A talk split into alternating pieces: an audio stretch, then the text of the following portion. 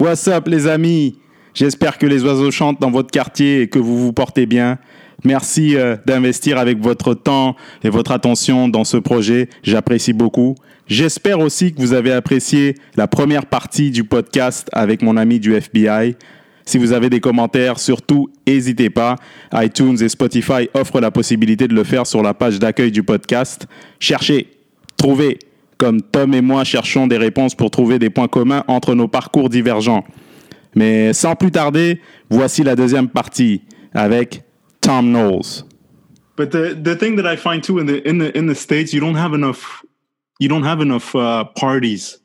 You just No. you, you always have to choose between Republicans and Democrats, and sometimes people evolve, and some sometimes there is a a middle, there is an in between. You know, I like some social poli- socialist policies, and I like some conservative policies. But you you, know, as I just I think it goes. A lot of people are like that. A lot of people are in between. So you you you got to vote for either Joe Biden or Donald Trump. And, and and what if you don't find any of them reasonable? What do you do? You just don't vote. Exactly, and and that's what happened to me in the last election. You know, um, inside around my friends in the bureau, we used to call it the Clinton Mafia. You know, just because they had such a, a trail of disaster following behind them. You know, yeah, it looked like an organized crime family. Uh, and then you had Trump.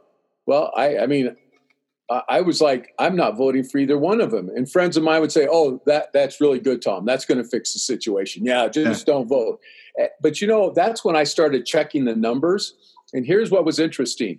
Um, it's like 23% of the American population is voted uh, registered Republican. 28% is registered Democrat.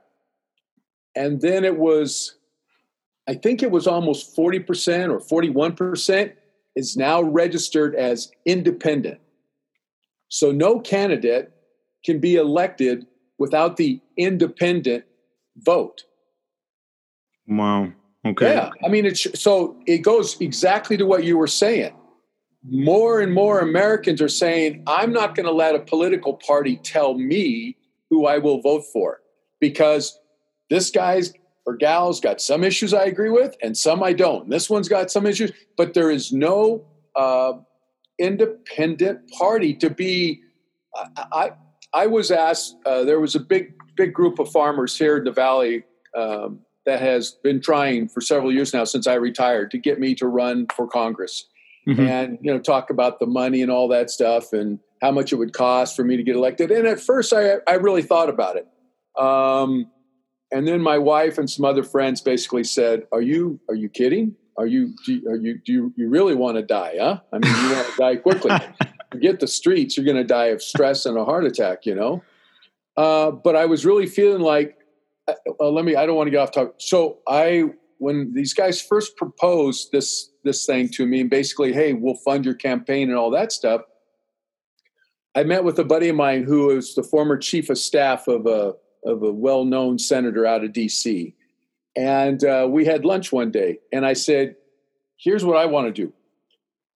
Because this goes back about eight years ten years be more than that 10 12 years we're sitting at the dinner table and my junior high school kid at the time we're talking about how screwed up we are as a two-party nation.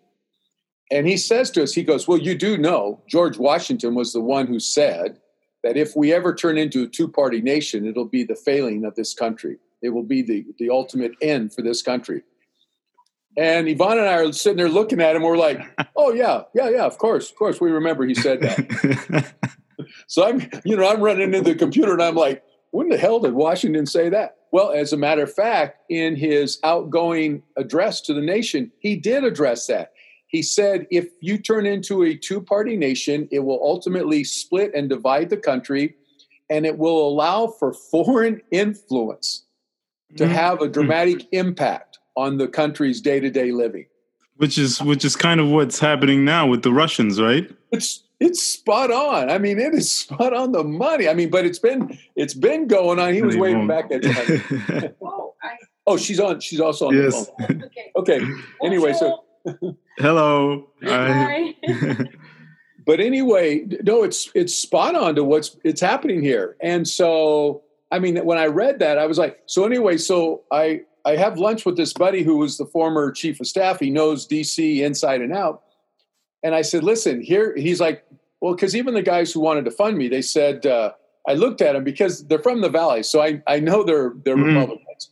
And I was born and raised a Republican. But then 15, 18 years ago, I was like, uh, no, no, it's no more the Republican Party. It's the, it's the far right party now. And I don't agree with anything they say. So that's, I that's amazing that you say that because it's so. Um, you do, remember the conversation we had in the first part where you're, you well, of course you remember your dad uh, uh, gave you some uh, like a lesson right. in identifying people as individuals, right? And he's he's a Republican, right? And a lot of people, a lot of people falsely think that Republicans don't have that kind of mindset, right? They associate.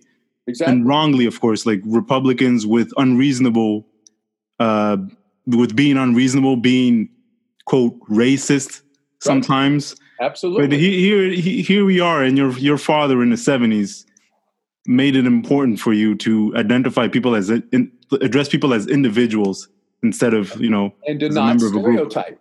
And yeah, that was his biggest saying: do not stereotype.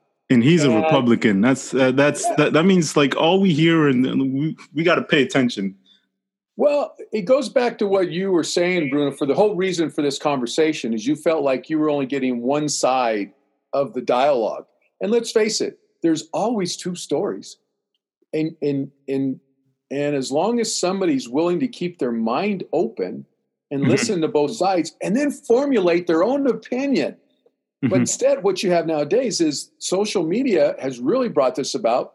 You get far left, you get far right, I'm seeing I've seen something recently. I was reading something actually about the algorithms of of Facebook and and so many of these other sites and, and Apple, how they pick up the periodicals and the articles that you're clicking on and reading. Yeah. And their algorithms automatically start focusing articles of that sort to your inbox. Right. Commercials to your inbox everything involving the left or the right to your inbox. So you start to be, believe that this is the normal way of thinking. And confirmation because, bias. Exactly. Yeah. It, that's exactly what it is. And in reality, we're all just being manipulated like a bunch of little children in yeah. a kindergarten school, you know? And well, and so I'm having lunch with this guy, and I said, Listen, I have a plan. And he's like, all right, let's hear it. And he says, so I've, these guys have asked me to run. And, um, and, and at first when I told them, I knew that because most law enforcement is, is that Republican, you know, mm-hmm. I mean, that's typical law enforcement. Although I did find that different in the FBI. The FBI yeah. is a total hodgepodge. It's, I mean, it's everything. Um, so, so that's to me is refreshing. But um, when I told these the, the, the guys with money, I said, I'm, I'm assuming, I'm assuming that you are thinking that I am a registered Republican. This is towards the end of this meeting we're having. And man, if you could have seen the look on their faces, it was priceless. Every one of these guys sitting at this table, it was like this.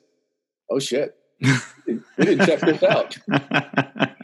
and one guy finally looks at me and he, he goes, Well, Tom, you're not a Democrat, are you? you know, like like that's the only other option. Yeah. And I look at him, I go, no, I'm not a Democrat. I said, I am a registered independent. And they're like, independent libertarian? You're one of those libertarians? And I'm like, no, no, I am not a libertarian. I am an independent. It's real yeah. simple, guys. I don't I will not allow either party to dictate to me what I'm going to think, what I'm going to decide, and how I'm going to vote. The thing is, uh, after that, the, these these these backers they don't trust you because you're not all the way in and you're not all the way out. Well, then that was the interesting part. So they were sitting there, you know, they're like you could just feel that lunch that we'd all eaten. Some of them were getting really soured stomachs, you know, and um, so they're like, "Well, um, we're going to have to talk. We're going to have to talk to uh, amongst ourselves." And I'm like, "Fine, you guys talk." I said, "When you, whenever you finish." And they're like, okay. So it was a few weeks later, just two of them said, hey, can we have lunch? Went out and had lunch with him. And they said, okay, here's here's the deal. He said, are you aware of the financing, the big financial uh, push that our Congress had several years ago? well, you know what? When you're in the bureau, you're not allowed to participate in any political events, on duty, off duty. And the bureau tells you, hey, mm. we got we own your butt for 24 7, 365. So basically, everyone knows just do not get involved in it. You know, I, I love my job. I'm not going to even get involved in the political war. So I was aware of this financial act for politics that passed 10 years ago or something, but that's all. I was just basically aware. He says, okay, here's what they did. Here's what Congress did. He said they made it illegal for us to donate more than the exact number I don't remember. I think it's like $1,500. That no one individual can give more than $1,500 to a political candidate. Mm. Okay? So he said, so we've already figured out that for you to run, that it's going to cost roughly, you know, like $2.1 million to get you elected. He said, and so that means that you're going to have to have, you know, like 1,500 people that will come up with, you know, this, you know, $1,500. Do you have those, that number of friends? And I said, I don't know, but I said, quite honestly, I would never go to them asking them for this kind of money. And they said, exactly. He goes, and and that's what our Congress did to us because while we have, can max out at 1500 we can give the political party, who's that? Republicans or Democrats? Mm. We can mm. give them whatever amount that we want to give, and we can say, and we want this to go towards candidate okay. X. But when you don't belong to a party, they can't do that. Oh, we're learning but, every but, day. But fifteen hundred bucks per person. So they were like, so I mean, that's just if you think we can get through this issue, we believe that we can really help you get enough these people.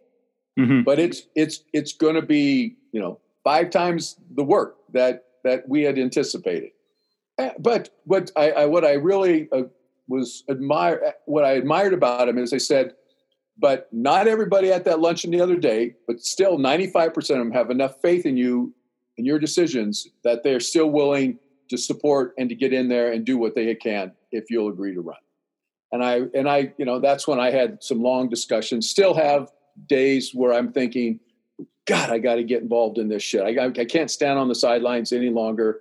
But then, you know, you know, I had a heart attack a few years ago. I got this lousy, terrible back, oh, and okay, you know, and my wife Yvonne's looking at me, going, you know, on the days when my back is terrible, she's like, "Can you imagine if you were in Congress and you had to go to work with the back the way it is now? How would you do that?" You know, so she's just it's, pointing it's out. stressful. It's very stressful. Like, I mean, you can't just shut you, you can't shut it off. No, you don't no, just finish I, your shift and come home and then just no exactly start Netflixing. You know, I mean, you think about that all the time, and you have to be available all the time. There's always contingencies. I mean, I can only imagine, especially I, if you're in Congress. You know, it's going out and ass kissing. You know, you know, people writing you letters and emails, and can you do this? Can you do that? We need some money for this, which is which is their right. It's a democratic of course. country, but the for the person behind it and your staff Forget it. I'm like, I mean, if, if, you, I mean, life is long though. I, I see as a, you know, life is pretty long. Maybe you know, in two or three years, you might have a change of heart. But yeah, I, I, I just well here. So here's, but here's what was interesting. Now I, am sorry to jump around, but because no, no problem. but it was interesting. So back to the luncheon with this guy with the experience back there. I have a, I have a uh, some friends that are that are you know besides these farmers, some other people that are yeah couple of them. One of them in particular is one of the wealthiest guys in the country, and um, and he has really been promoting independence. Okay, uh, people of the independent party. I mean, financially promoting, and uh, our common friend. I, I talked to her on one occasion, and I said, "Listen." Here's what I'd like to consider is that we need to start that third party because we do hold 40% of the voter registrant, automatically, just by our voters alone, we would be the majority of the party. But to get started, um, if we can get somebody into Congress as a as an independent, start an independent party, get some uh, some of these people elected, and then when I'm having lunch with this guy is so I would go in and I would start targeting the center of the left and the center of the right because those guys are the closest together, right? right. I started saying, listen, I know you're voting on this and this and this because your party's demanding you to. What if I could guarantee that we would finance your uh, your reelection, but you have to make a commitment that you'll vote according to heart, not according to party. And it was a little bit longer than that, but the guy looks at me and he goes, "Oh, Tom," and he starts spitting out. Here are the people that are right there that I, I guarantee you they they'd switch over from the left at you know you make an offer like that. I guarantee you. Here are the ones that would switch over from the right, and when you if you took just these people alone, mm-hmm. you got it. You got a majority. He goes, "This is doable." So I'm sitting there and I man, I mean, I'm getting pumped and I'm getting pumped and I'm like, we're going to make a change in this world, you know? We're going to do this. So, start picturing visits to the White House. oh man, Bruno, I'm already elected. forget the forget the uh, Capitol Hill. yeah, forget it. Forget about the uh, campaign trail. I'm elected in my head. You know. So I look at him and and so and he finishes up and everything and and I mean just what he laid out just off the top of his head showed me that he had the intel and the knowledge that I was thinking he had. And I mean it was I mean he's naming people by name as to this guy, you know, he knows. As I said, he was a chief of staff chief of staff for a, a well-known politician for a long time up on the hill. So he knows everybody by name. He's like, "Oh, th- this is doable. This I mean, I'm telling you, Tom, this could be done." I'm like, shit, we're in. I said, so, so I should do this. And he looks at me and he goes, you? Oh, hell no. I was like, what? and this guy's a pretty good friend. He goes, oh, Tom, not no, but hell no. You? and I'm like, what what are you talking about? I thought you just said. He goes, Tom, that is a great plan. He goes, and I think with the way the atmosphere right now that this is going to happen sooner rather than later. I think it's going to happen. But for you to go up there and to do this, he goes, it would bury you. It would bury you. He goes, come on, man.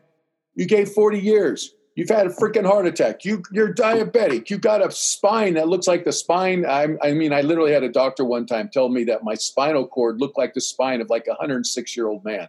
It was, it's so broken up and beat up. And uh, he goes, what, how how much are you going to give? How much are you going to give, Tom? He goes, What about your family, your kids? How much are you going to give? Yeah.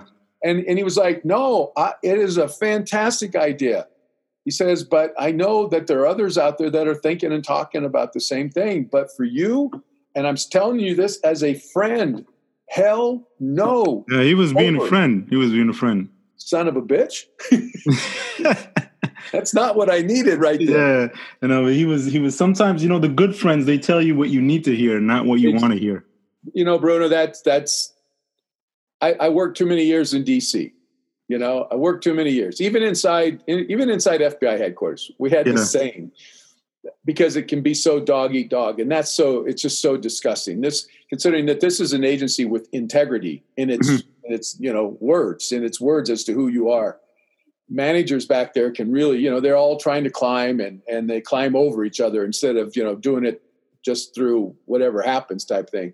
But we had a joke that if you're walking down the hallway and you drop your pen, mm-hmm. either A, you leave it, or B, you kick it over against the wall, you put your back to the wall, and you slowly reach down there, keeping your back against the wall at all times, and reach down to pick up that pen.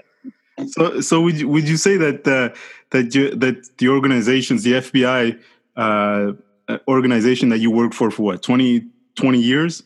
20, I think it was 22. Well, because then I, I retired, but I went back on contract. So that's a whole nother story. would you say that they, uh, from, from what you're, and I could be wrong, for they worry more about the American citizens, protecting the American citizens than they do their own sometimes? Absolutely. A lot of sounds industries corny. are like that. A sounds, lot of in- sounds corny. Sounds corny, but that's the God's truth, and that's why friends will say to me, you know, about the Jim Comey incident. Come on, Tom. Come on. We know Comey and this uh, supervisor. I, don't, I can't even remember his name. You know that they were they were running. You know they were running these FISAs against Trump. You know all these guys, and I'm like, You guys, you don't understand the way the FBI operates. Just because you guys don't in your own worlds, because you you cut little deals here and you skim corners over here and you don't report this on your income taxes and this and this. I go, the FBI. I said, I'm telling you, as God is my witness, the FBI does not cut corners. I said, for example, on a FISA, on these you know, these intelligence wiretaps, it takes no less than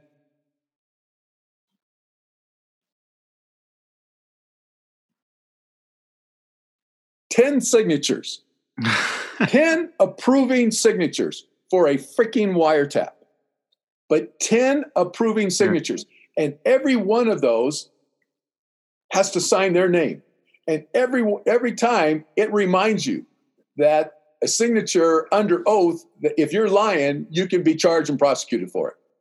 You know? So wow. it's not a game. I mean, there's like, there's like uh, seven signatures to include the director himself at the mm. FBI, and then uh, then there's four over at the Justice Department to include the Attorney General, and then it goes to the Special Counsel, the you know the Chamber, the whatever that movie was, the the Black Chamber or whatever it is. I always laugh about it because it's this special judges for FISAs, mm-hmm. and you go into this vault where this court is held, where just a judge is there and who reads over your application because everything it's, it's, the most sensitive information that we've not intelligence information that we have. As remind me what FISA is. Foreign Intelligence Surveillance Act. It was first created okay. back in the seventies, uh, and its its objective is to target basically foreign governments that are trying to commit espionage or terrorism against the United States.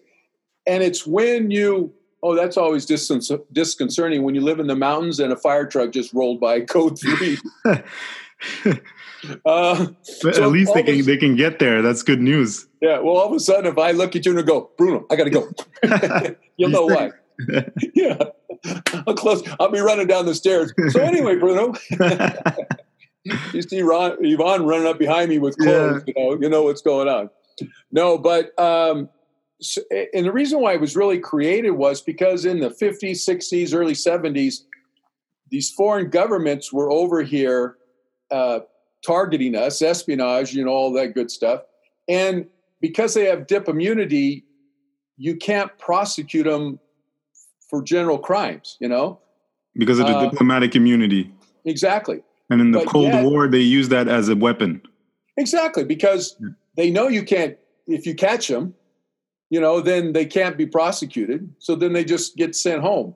Mm-hmm. So, but yet we were having to follow the rules of our criminal procedures, which are really stringent and really tight, to try to get these wiretaps on these guys.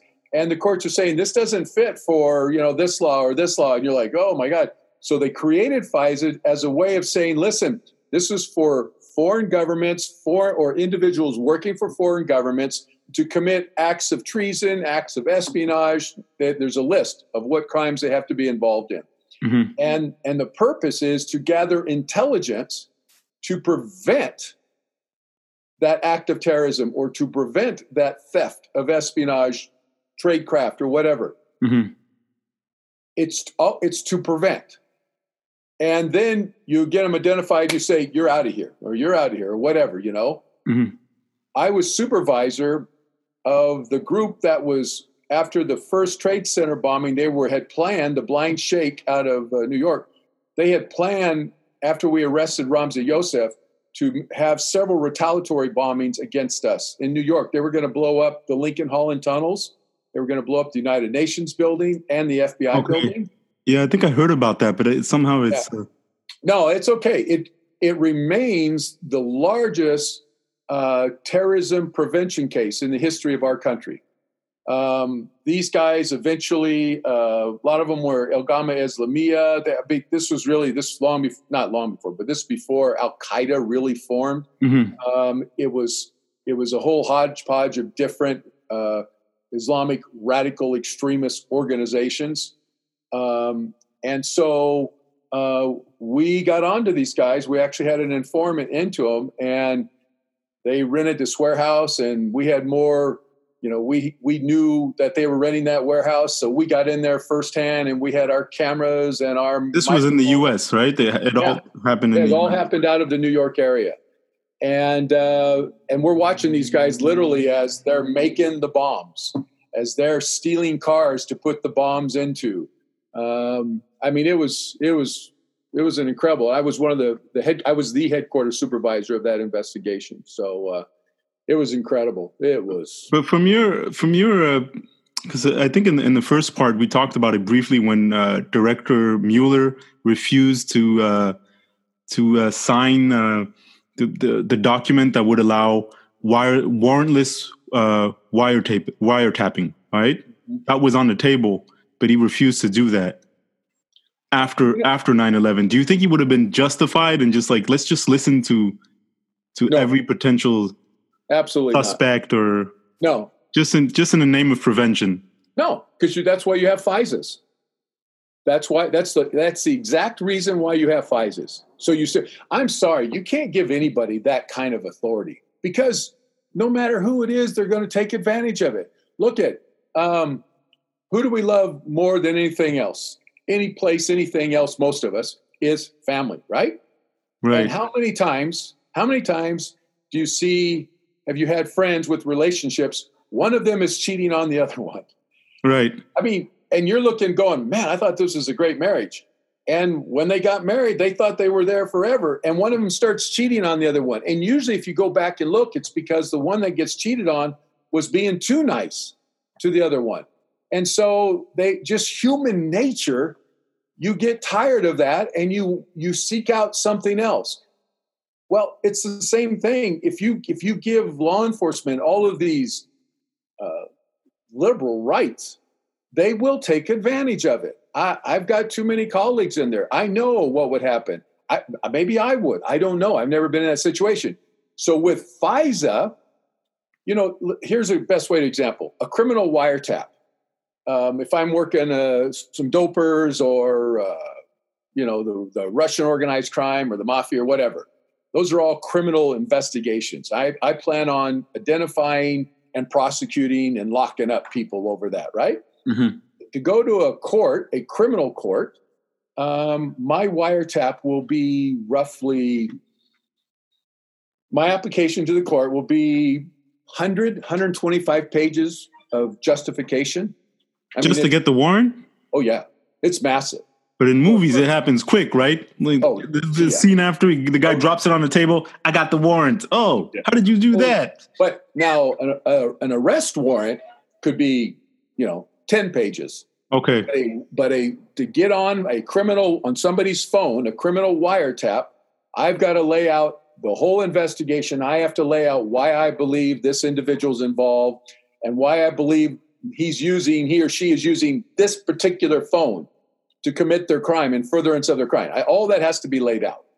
And uh, and I mean, in such specificity, I can't even put somebody's address down because I've got to put their address down and the description of that very house, even mm-hmm. though there's only one house at that with that address. But you got to put a description. That's why you see these cases. Um, was it Atlanta where they went in and, and killed that woman? I mean, the cops executed so, yeah. and, yeah. killed that woman. I, I mean, I mean, we're all human. Mistakes happen, but I still, I, I, just don't understand how some of this shit happens. I just don't. I don't get it. There's just a breakdown somewhere, you know. Mm-hmm.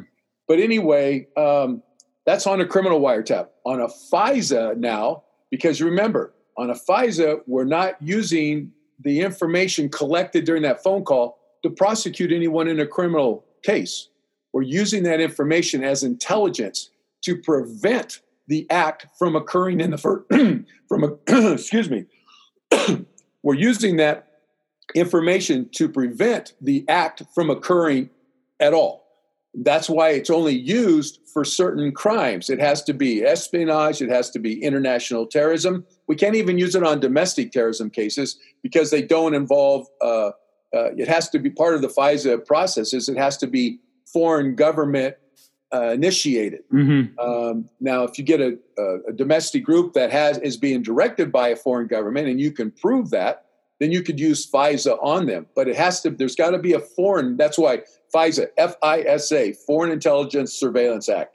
It's used, its whole purpose was to go after primary subjects who have diplomatic immunity. You're not trying to prosecute them, you're just trying to stop the act. And for us, this is why we use it in international terrorism. Our whole goal is stop the bombs from going off. If we can prosecute them, fantastic. But the goal is to stop the bomb. How so close did you guys come? How close? How close? How close was in that it? Case, in that yeah. case, they were making the bombs, and I can tell you, there were supervisors in New York who were saying, "Okay, this is enough. Let's bring this baby down." You know, because he, here's here's the reality now. So you've got wiretaps, you got video cameras in there, so we're watching all this stuff. You know, mm-hmm. when the arrest was finally made, I'll never forget Jim Kallstrom, the head of our FBI New York office, is he he was saying we were watching the subjects make the witch's brew. It was something, some wording like that, mm-hmm. and we were. We had video of these guys bringing in. They had gone out, and uh, and this and this was this was the whole issue here, because they were using ammonium nitrate bombs, and you got to you got to mix it up the you know with other. It's a fertilizer, basically high grade fertilizer. And you have to mix it with other things to get it to turn into bomb format.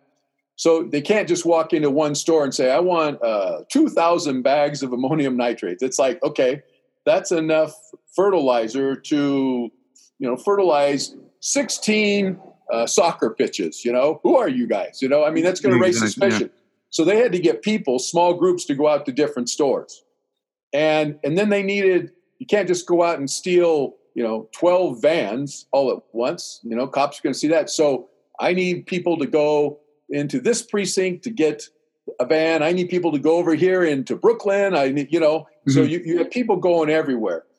And what the agents that were working the case, they're trying to get all these people identified. And because we have the cameras on them, we're going to know as soon as these bombs they're making start actually getting, you know, placed into the trash cans or the containers that they're going to be using and putting in the vans to set these bombs off. And so the investigators themselves are saying, okay, we need to let we need to keep this thing going because we want to get all these people identified. Everybody who's stealing a car, who's getting pneumonia for these guys, we want to identify the whole thing. In other words, we don't want to just take out some cut off some branches of that tree. We want the whole tree trunk. We want the root system. We want everything. And that's mm-hmm. that's that's what the FBI does, you know? Get the whole root system.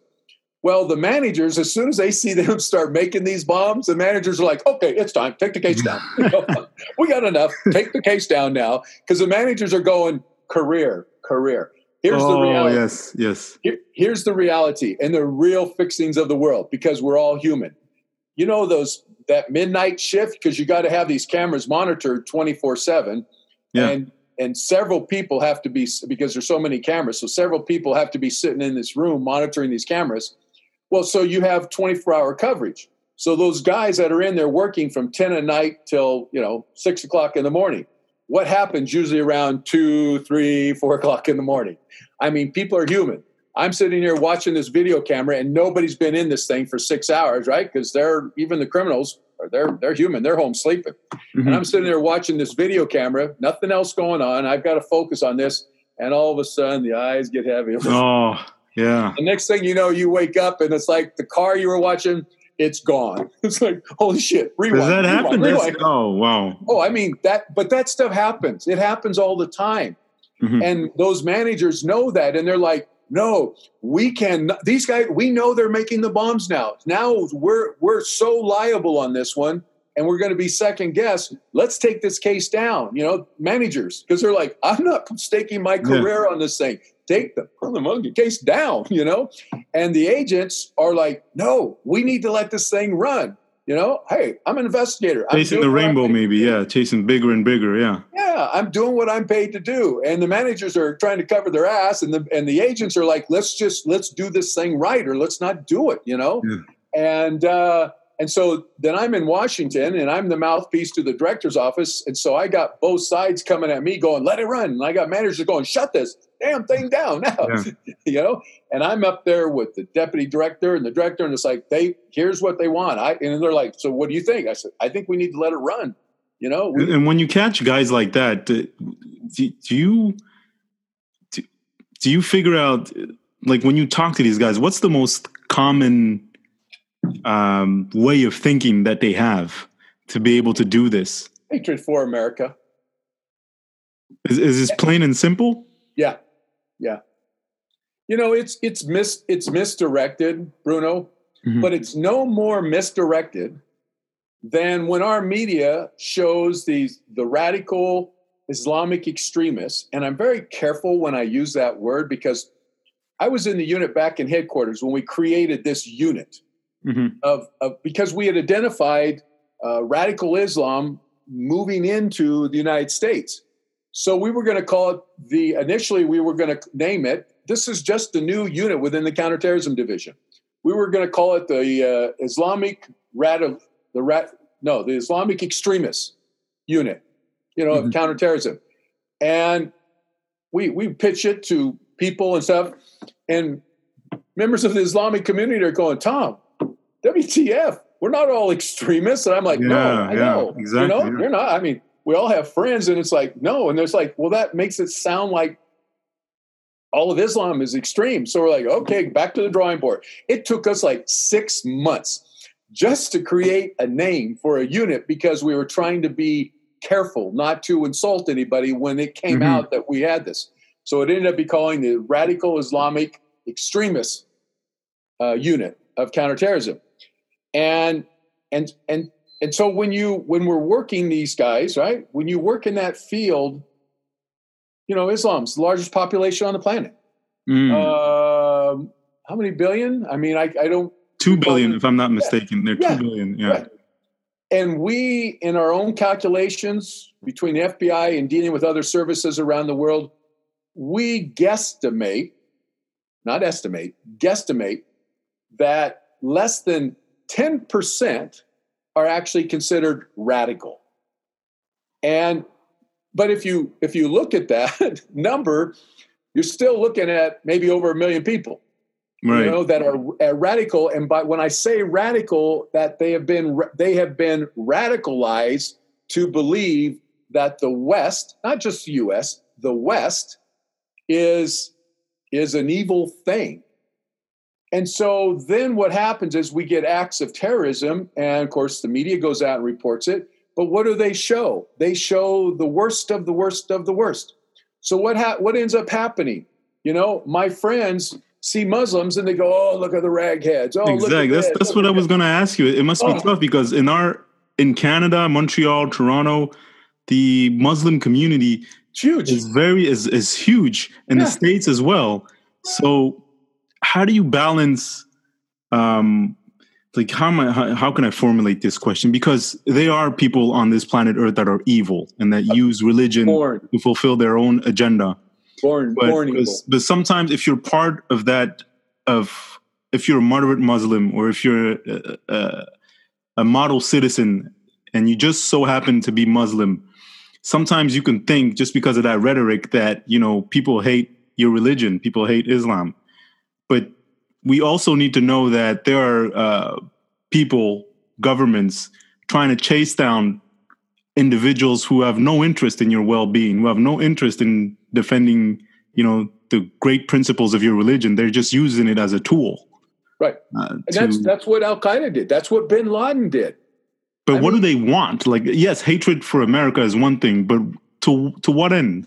To what end are they doing this? Is it for wealth? Is it for political clout? Uh, you know, I, it'd be interesting over if you could sit down with an Al Qaeda leader, or an ISIS leader, oh, over a period yeah. of time.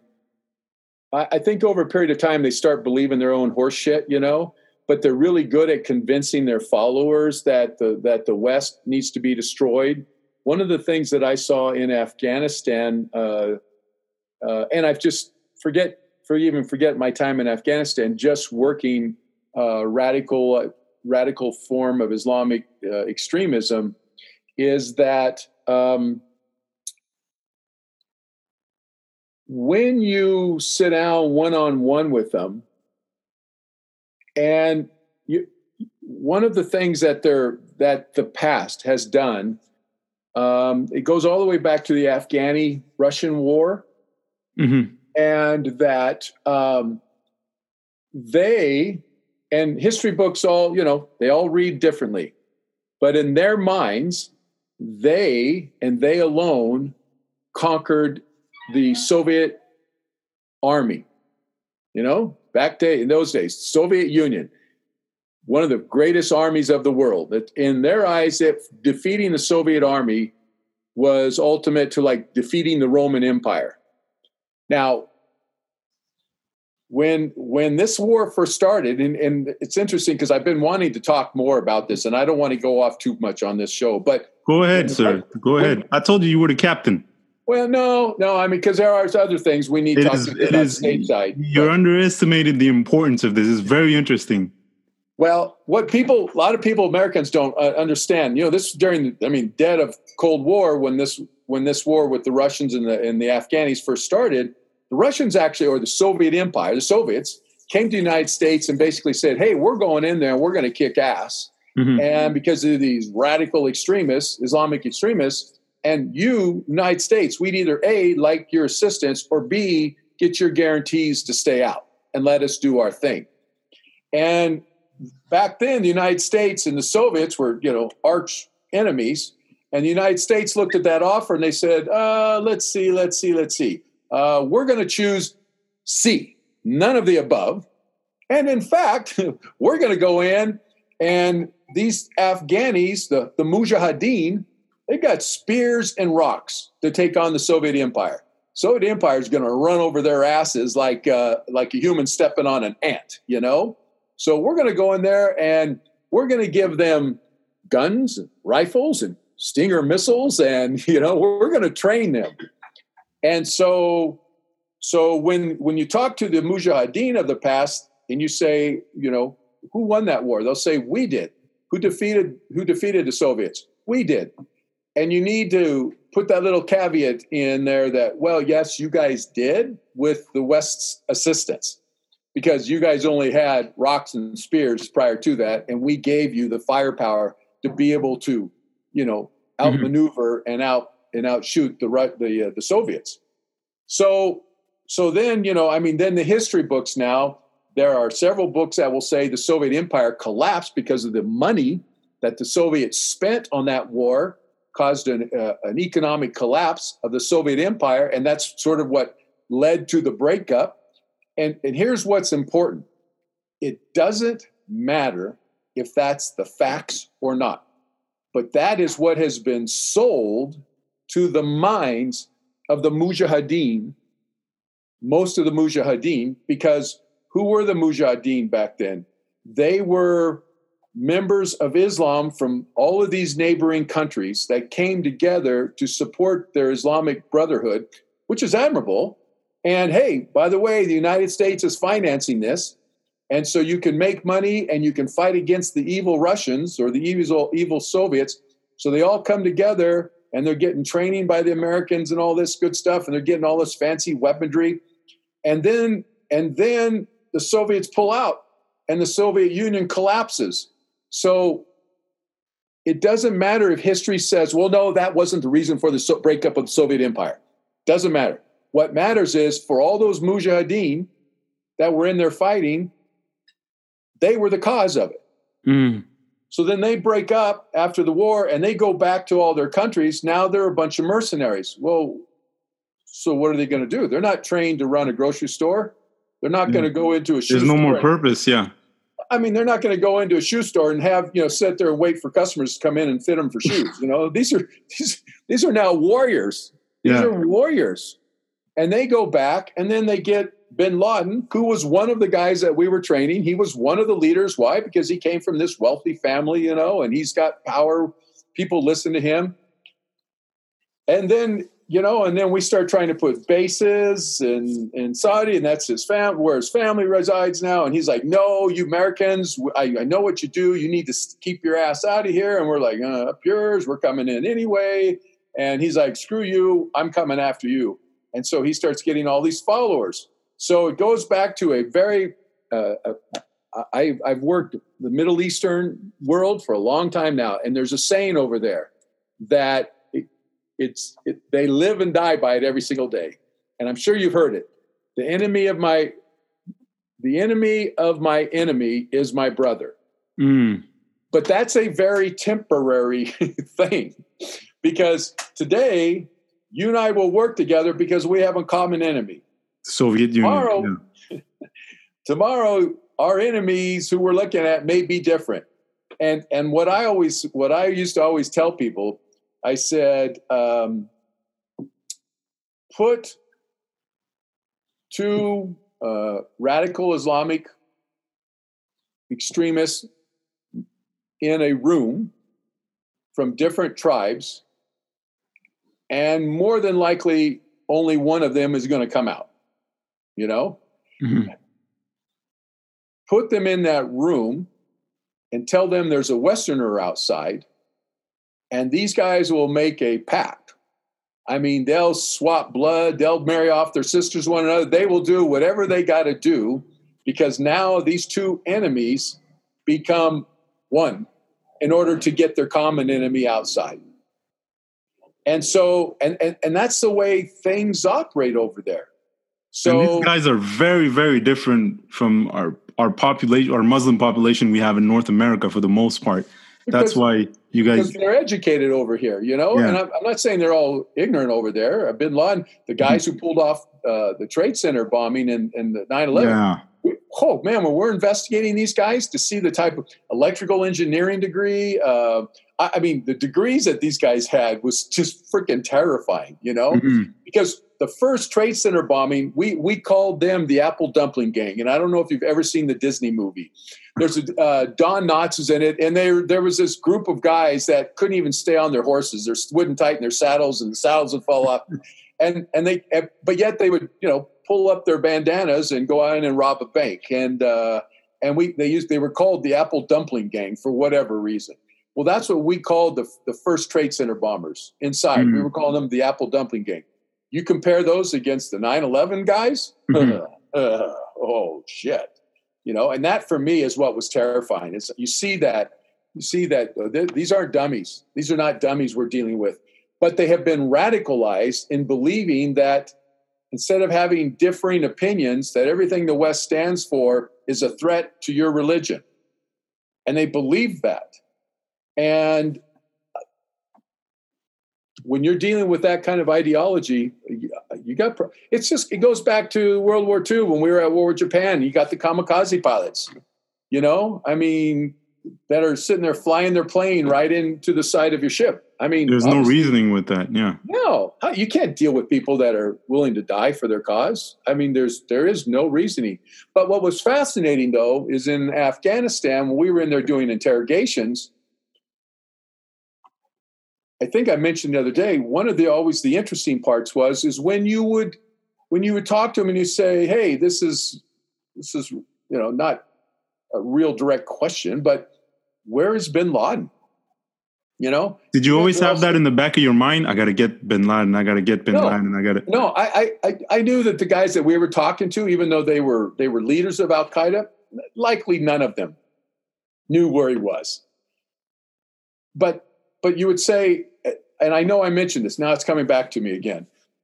You would then you would just say, and they were like, I don't know, I don't know. I go, okay, I, I don't mean where is he literally right now, but what I'm saying is, you know, in America, captain goes down with a ship.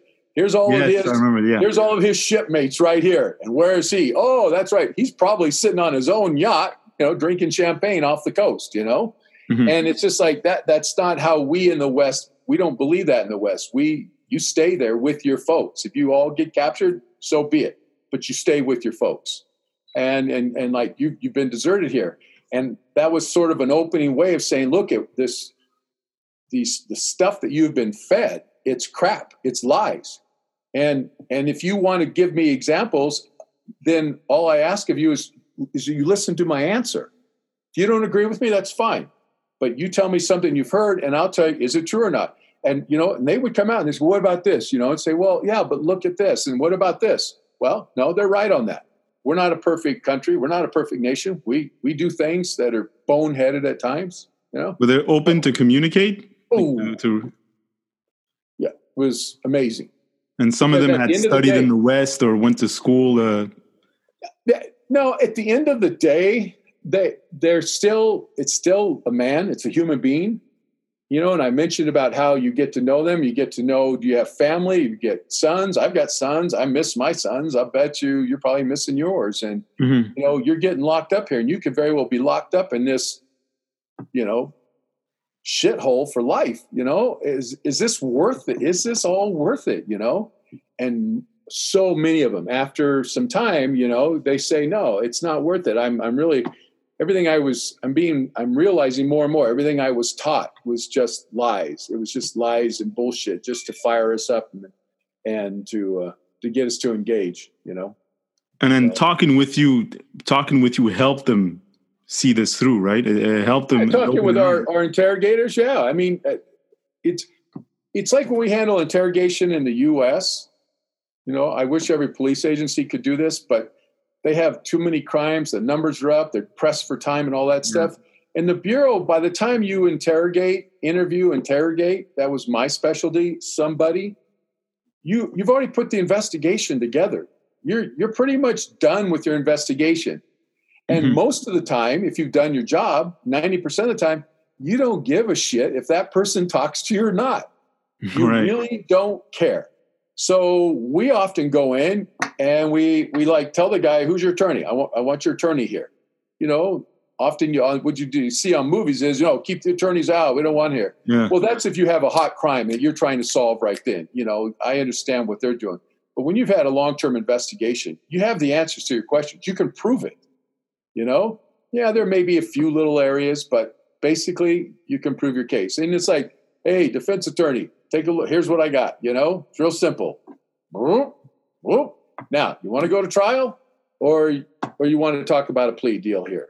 You know, It, it seems like like the way, from what I'm getting here, the way the FBI was working without with um, with the methods of the FBI when it when it comes to Al Qaeda, the interrogation methods.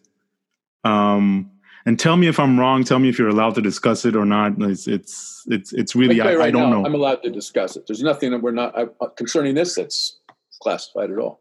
if I'm in that room and I'm Al Qaeda, I would much rather be interrogated by an FBI agent than a CIA agent. Am I am I wrong? No, I mean it depends what the background is for the agency guy. You know, they have some former cops in there and so forth. But it's right at that point during those during that period of time. And again, when I was over there, we didn't have any of this waterboarding shit going on or anything like that. Mhm. Um, but it was just it was just straight interrogations. In fact, the courts have ruled, American courts have ruled, FBI agents operating overseas are bound by the same uh, rules that they are when they're stateside. If they plan on using that information to prosecute somebody inside the United States. So when I was working out of Greece and covering the Middle East and all that stuff, when I would be involved in interrogations, I was bound by the same rules of collection of collecting evidence, which is really what an interview is. You're collecting information about a crime or something. I'm bound by the same rules as if I'm sitting in front of an American citizen in Los Angeles or San Francisco or New York or whatever.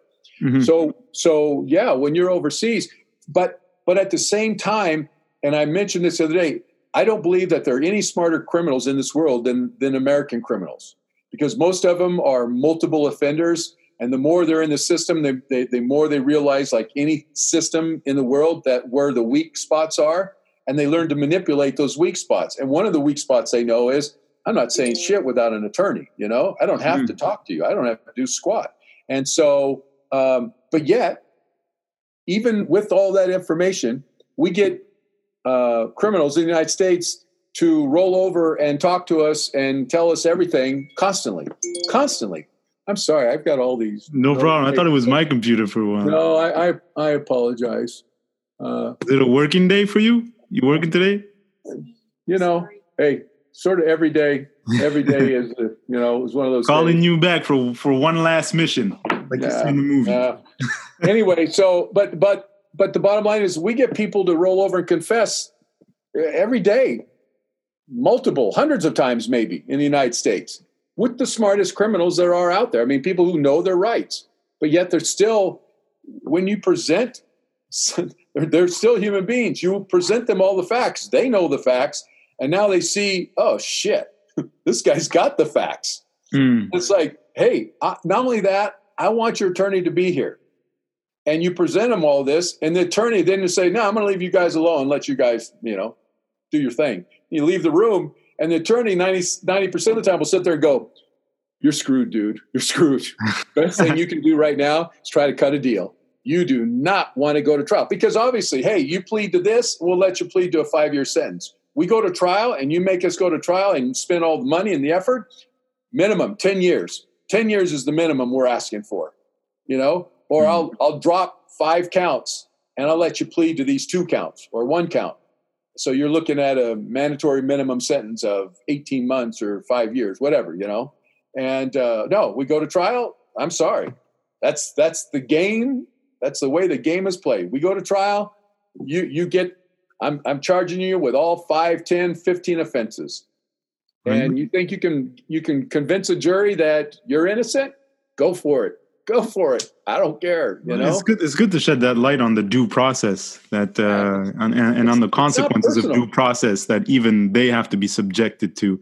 But let me ask you this. Let me play devil's advocate. Please. First. Not that the Please CIA do. is a devil, but let yeah. let's just say though though I want to I want to be careful, measure my words here. But let's say the the CIA was criticized for waterboarding, right? But they they found Bin Laden, so maybe there was some sort of you know, how that do you call it? nothing to do with bar- waterboarding. Our vice president Cheney used to say that they they can show that they received valuable intel from waterboarding. And to that I say, with all due respect, Mr. Vice President, you're full of shit. Research after research after research has shown and it's it's really basic common sense but people have still spent a lot of money researching this that yes placed under duress people will talk right? But what they forget to tell you is they will say whatever they have to say to stop the torture so it's very simple. If I'm, am I asking you, was John Doe involved in this? No. Okay, I'm going to waterboard you, and I'm going to waterboard you, and all the ones you think you're dying. Was John John Doe involved in this? Yes. Yes. Okay, mm. we're going to stop the waterboarding. Oh, that's a tough one. See, look at it. I told you John Doe was involved. Kiss my ass. The guy thought he was going to freaking drown. I would be. I would. Hey, I'm sorry. With you know, love you, mom, but I give up my own mama. You know, if, if yeah. someone was waterboarding me, you will say what you have to say to stop the duress. You know, we're only humans. Even our own American military, our pilots now, they're even trained. Trained. I mean, and these guys are taught how to, you know, how to how to stave off an interrogation. But they're even trained. If the torture gets to such an extreme, then talk. Talk if it's going to save your life, talk. Because you know why? No one, not even the President of the United States, no one holds so much critical classified information in their head that it's going to create insurmountable damage to our country. Nobody does. Nobody has that information. So ultimately if you end up talking yeah you may you may talk to them about this one fighter jet we've just spent 100 billion dollars to create. Mm-hmm. but you know what? They'll just create another one that's even better. I, I, mean if you know if that information is out there. And uh, but how do you how do you keep your cool when you're you know you're interrogating someone that has a vital role in in this said terrorist organization. You know he's a top leader, he's got a lot of influence, and yet you have to remain civil, which which you know which is understandable. You have to remain um, reasonable, but you know that if he doesn't talk, more lives will be lost. How do you balance the sort of? You say, do you do you want to accomplish your goals, or do you not? Do I want to allow my emotions to go radical on me here and cost people their lives? Do I want to rooster up on this guy? testosterone versus testosterone. Oh, oh, I see. Because Mm. at the end of the day, that's going to prove something. That's going to prove, oh, that you're a bigger man than he is. That's all you've proven is that maybe you have some more brute strength, strength than he does, but you haven't proven shit to try to keep people alive. You haven't proven anything as far as trying to do your job. All you've proven is, oh, you're stronger and you're more of a man. So therefore, there, therefore, what? What? what is it? What does it accomplish? And and see, that's the whole thing. I, hey, I'm the first to tell you. In my street cop days, man, there were times when I was tested. I was tested. In youth, you know, that sometimes that testosterone does Yeah. get in the way. It, it Mhm. blinds us all. You know, I mean, Mhm. come on, how many jealous husbands are there out there? That's all testosterone. You know, I mean, how many times you've seen fights, bar fights that are so stupid because it's all over testosterone. Nobody's Yeah. wife looked at anybody's husband. Nobody, the conversation, you know, but no, no, no. The testosterone just drives them crazy. And But I, but I would imagine there's a difference between like working the streets and being an, an interrogator in that kind Oh, of absolutely. setting. absolutely. The pressure is different. You're dealing with a, an international terrorist organization.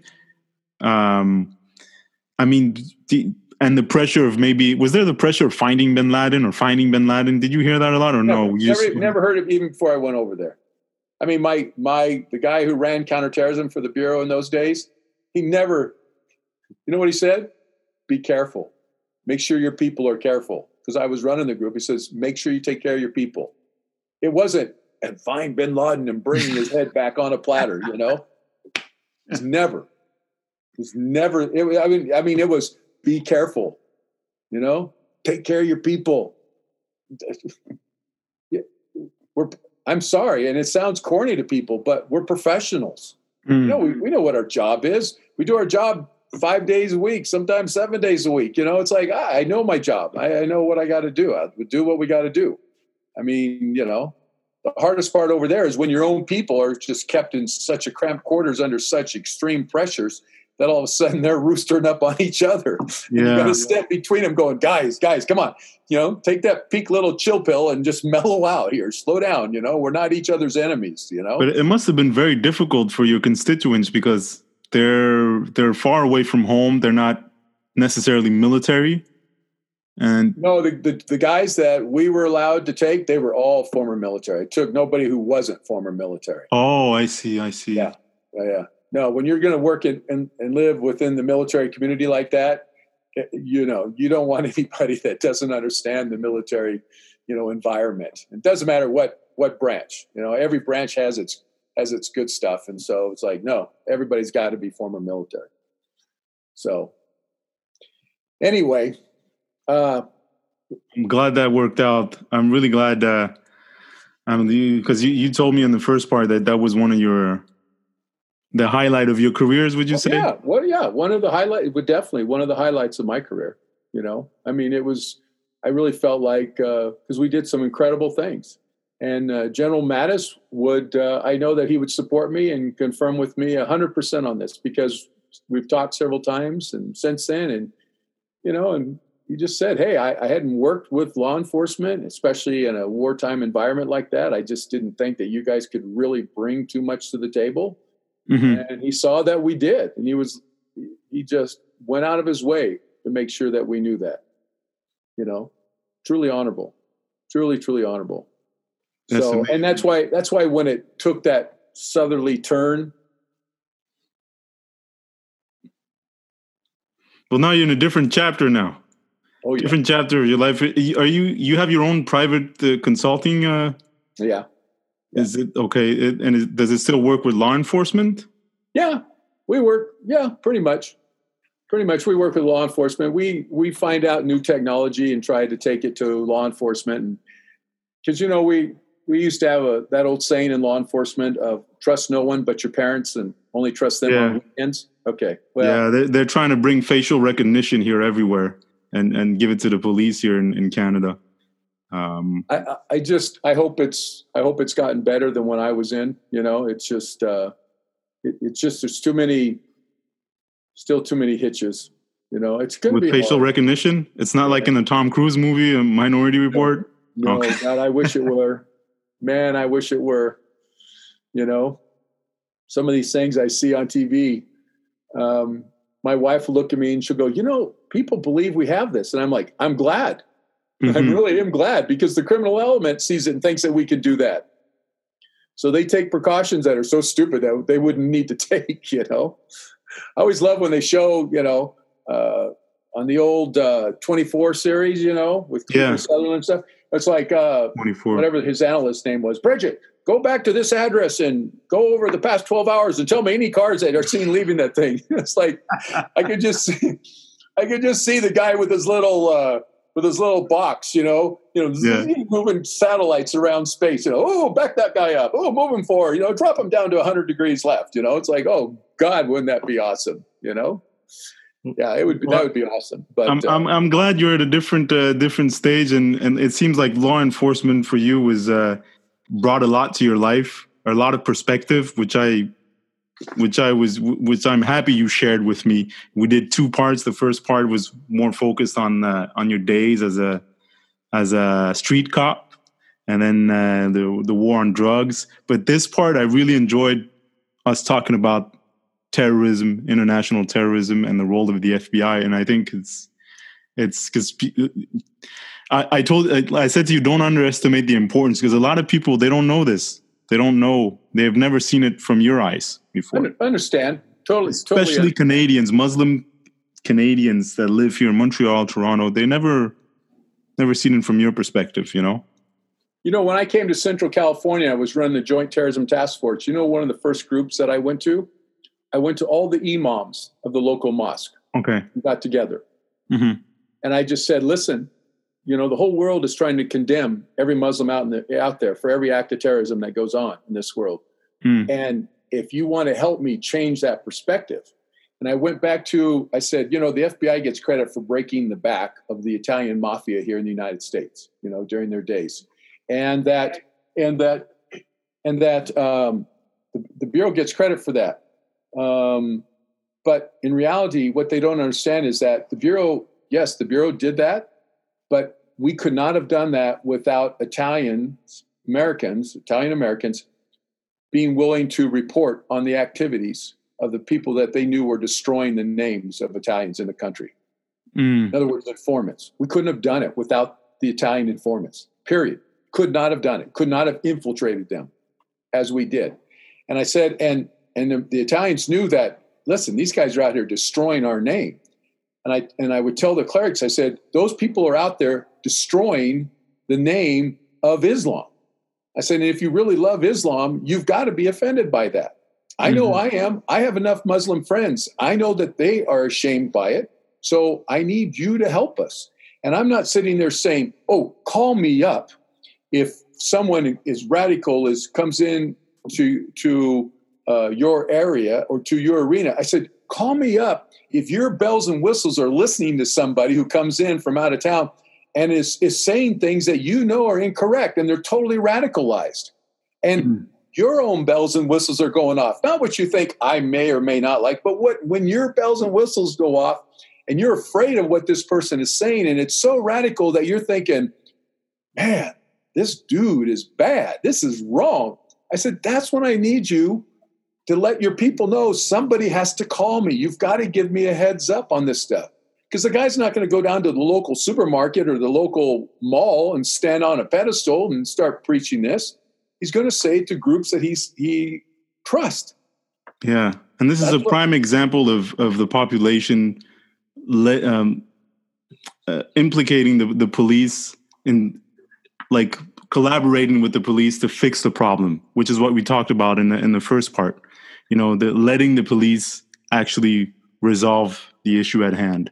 Working with them instead of feeling like you, Yeah. that, that it's us versus them because no nobody wins in that no nobody wins in that can we i know you have limited time here but i'd even like if you want to go okay stop part three No, I don't. Um, don't, don't worry about that. Like, but but can we go into because bruno the, the things that i've been seeing you know the protest the protests the killings all of this stuff sure, sure, yeah, there are there are things there that you know, I don't I don't know who your listeners are, um, but there are things there. There's still facts, facts that need to be addressed.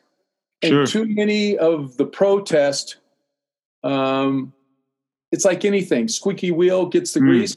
So that, and you and I, when we first talked about this, you said, you know, I'm hearing one story, but I'm afraid there, I, I, but I have to Yeah. believe there's another story out there we're not hearing. So, so let me ask you: When you did you you took a, a look a look at the video of the arrests of uh, of Mr. Floyd and uh, Ahmaud Arbery in in Atlanta, right?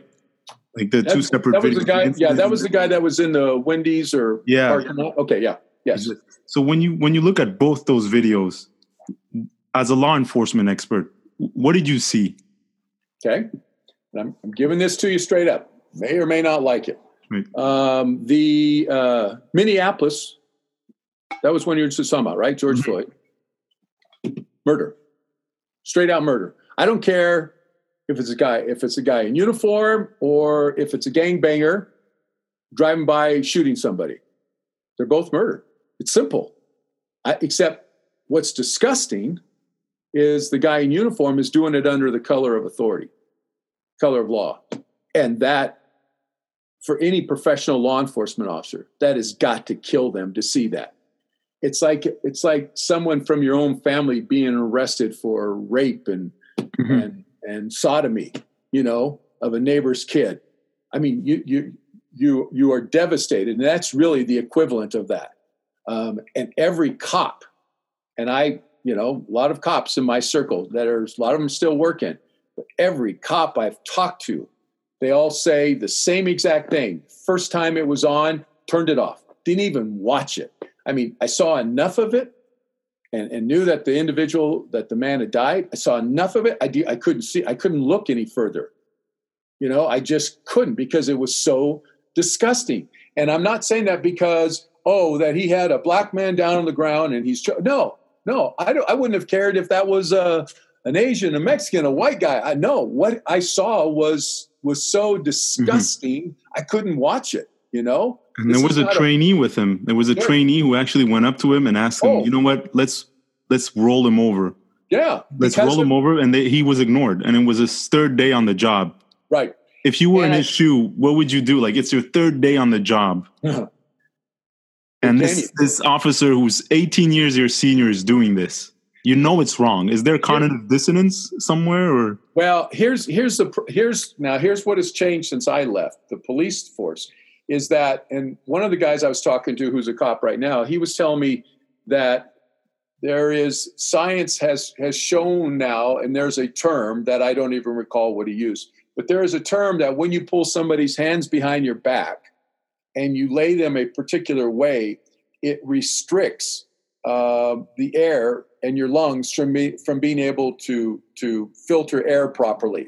So in today's police academies, they're teaching you what you do to avoid that, and that's exactly what that trainee was telling uh, one of the officers.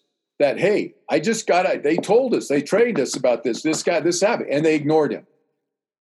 If I was placed, if I was that trainee and the same thing happened, I, I don't know what I would do because that's one of those that was one you just pray. You just pray for the best outcome. You know hope it's it doesn't turn out to be what it what ended up happening. Um, because if you fight them and say no by god you're going to do this or that well now you're never going to pass your rookie year because the trainees who have to sign the trainers who have to sign off for you they're, they're going to say this guy's arrogant. He's pompous. He thinks he knows everything he won't listen you know? I mean eh, it, it's just again it's it's terrible but he, he would he would never pass. Could you take it to a board, knowing Oh, that it was afterwards- Could you take it afterwards, afterwards, to a board and be the like, "Listen, I try to do proper police work."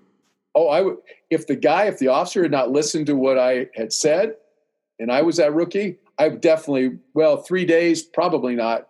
But if i had a little bit more time on i'd be on the radio calling over a supervisor you know get a supervisor over there immediately Mhm. say, listen, this is what I just learned. This is what this guy's doing. Look at the guy's having a hard time breathing here. Yeah. And then a supervisor, I hope, I pray to God, the supervisor is going to tell an officer, get your ass off that guy. You know, put him in the position that we all know is best. but that officer that that pulled that thing, the way he was looking at that camera, that arrogance that I saw in his eyes, I, I I'm like, this guy. I'm sorry. I'm not saying it because he's been arrested. I'd have said it if if the if the guy would have survived, I, I would have looked and said that something something's going on with that officer. There's there's an issue there when he thinks that when he's not even afraid of being filmed.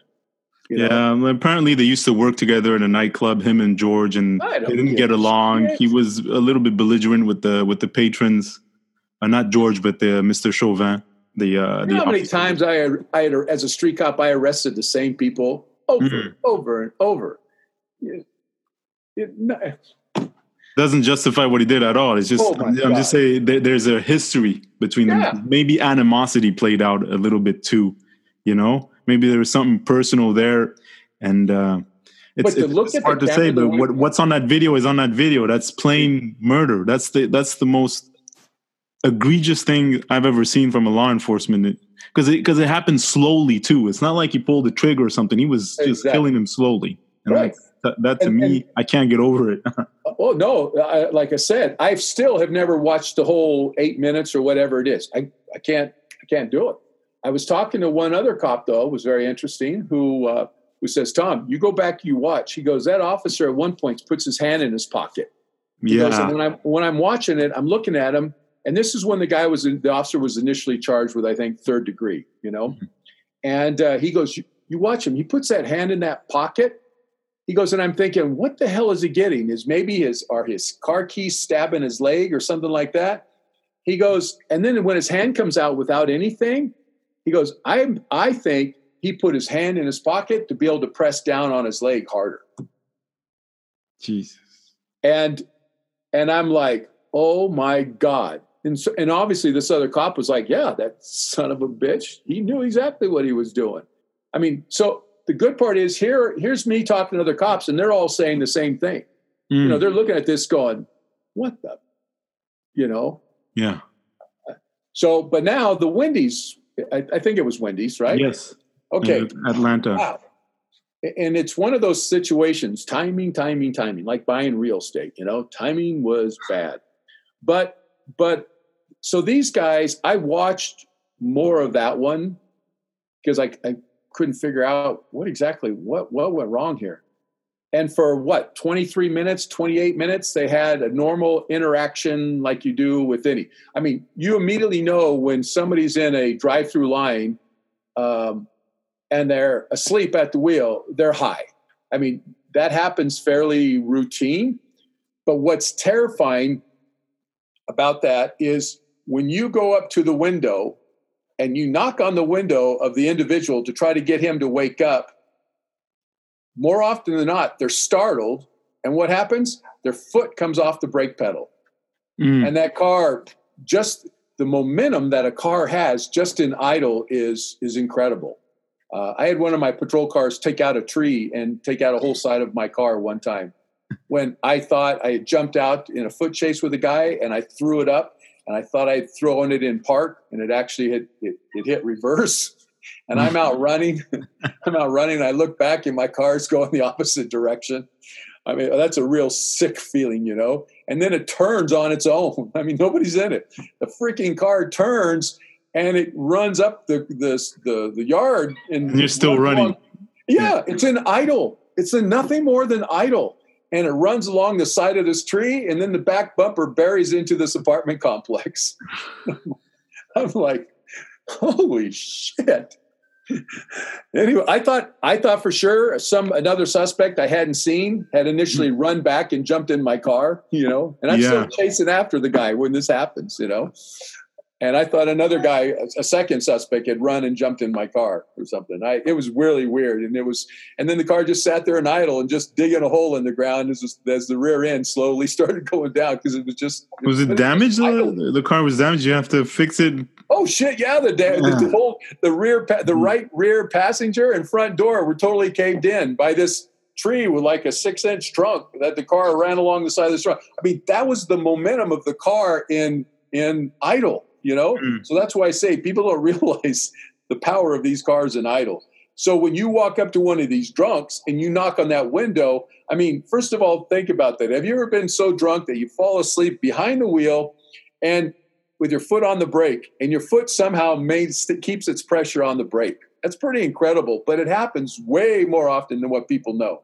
I mean, mm-hmm. I've had people literally fall asleep at an intersection, drunks sitting there at a red light and just and, and all once you walk up and traffic's trying going around him, and you know, you walk up and it's like, oh shit, oh shit, oh shit, there oh, shit goes. You know? Yeah. And you knock on the window, and the guy's like, ah! you know, as soon as he does that, well, his foot yeah. comes off the brake, and the car starts rolling out, and then you can have a collision, and it's like, oh my god, what a mess. But so in this situation, so the guy, so that that in the mindset of the officers, that's if they met him when he was in that line, which I think they did. Yes, they, they, they asked him to step out of the vehicle. He was still in the line. Yeah. Yeah, exactly. Put it, put the car in park and step out of the car, you know? Mm-hmm. And then they determine, okay, I mean, the off, the initial officer says, hey, this guy's drunk. And over there in Atlanta, they have specialty officers that handle, you know, drunk drivers. So he calls one over and that guy gives a sobriety test. He fails that. And it's simple. It's a simple drunk arrest and the guy who, the officer who specialized in drunk driving arrests, I think if you go back and check, here's here's what would be interesting to me. Look at how many drunk driving arrests he's had, and look at how the, the percentage of time he ever gets in into fights or anything like that. Mm. I would be willing to bet the percentage is going to be fairly low. Because if there if it's too often, then the PD is going to say, "Hey, you're a liability to us. Obviously, you can't you can't, can't do it." Yeah, you can't do it. You need to get it. We're, we're putting you in front of these drunks too often. You need to be doing something else, you know? Mm-hmm. But if the, he was there, I'm betting that the percentages were low. And then the guy starts to fight, which there again, a drunk. Oh my gosh. How often, how many fights have I been in with the drunks? You know? And you take him down. Now, because he was drunk, maybe the guy didn't know really know what he was doing. I don't know. His conversation, the dialogue seemed pretty okay to me, you know? Yeah. But then he grabs that officer's taser, and those tasers are considered to be lethal weapons if you do not know how to use them properly. You can kill somebody with one. And so the officer whose taser he stole is down on the ground, and the other and the guy, the suspect, takes off running across the parking lot, and the second officer is chasing him. Right there, had that guy, the suspect, thrown that damn taser down and just kept on running, um, th- that would have that I I would be willing to bet uh, a uh, hundred thousand dollars that I don't have, but a hundred thousand dollars nonetheless that they they had his driver's license. You know, they'd already st- stopped and ID'd him. So mm. you, you, obviously can't just let him run away. I mean, you got to, otherwise, every suspect out there is going to fight you to run away.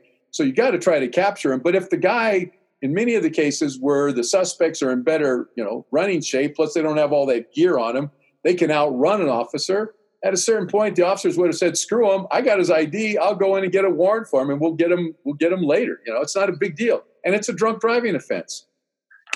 Had they said to him, because he was very, his disposition was very cool, and I understand people say, "Well, why didn't they just let him walk home?"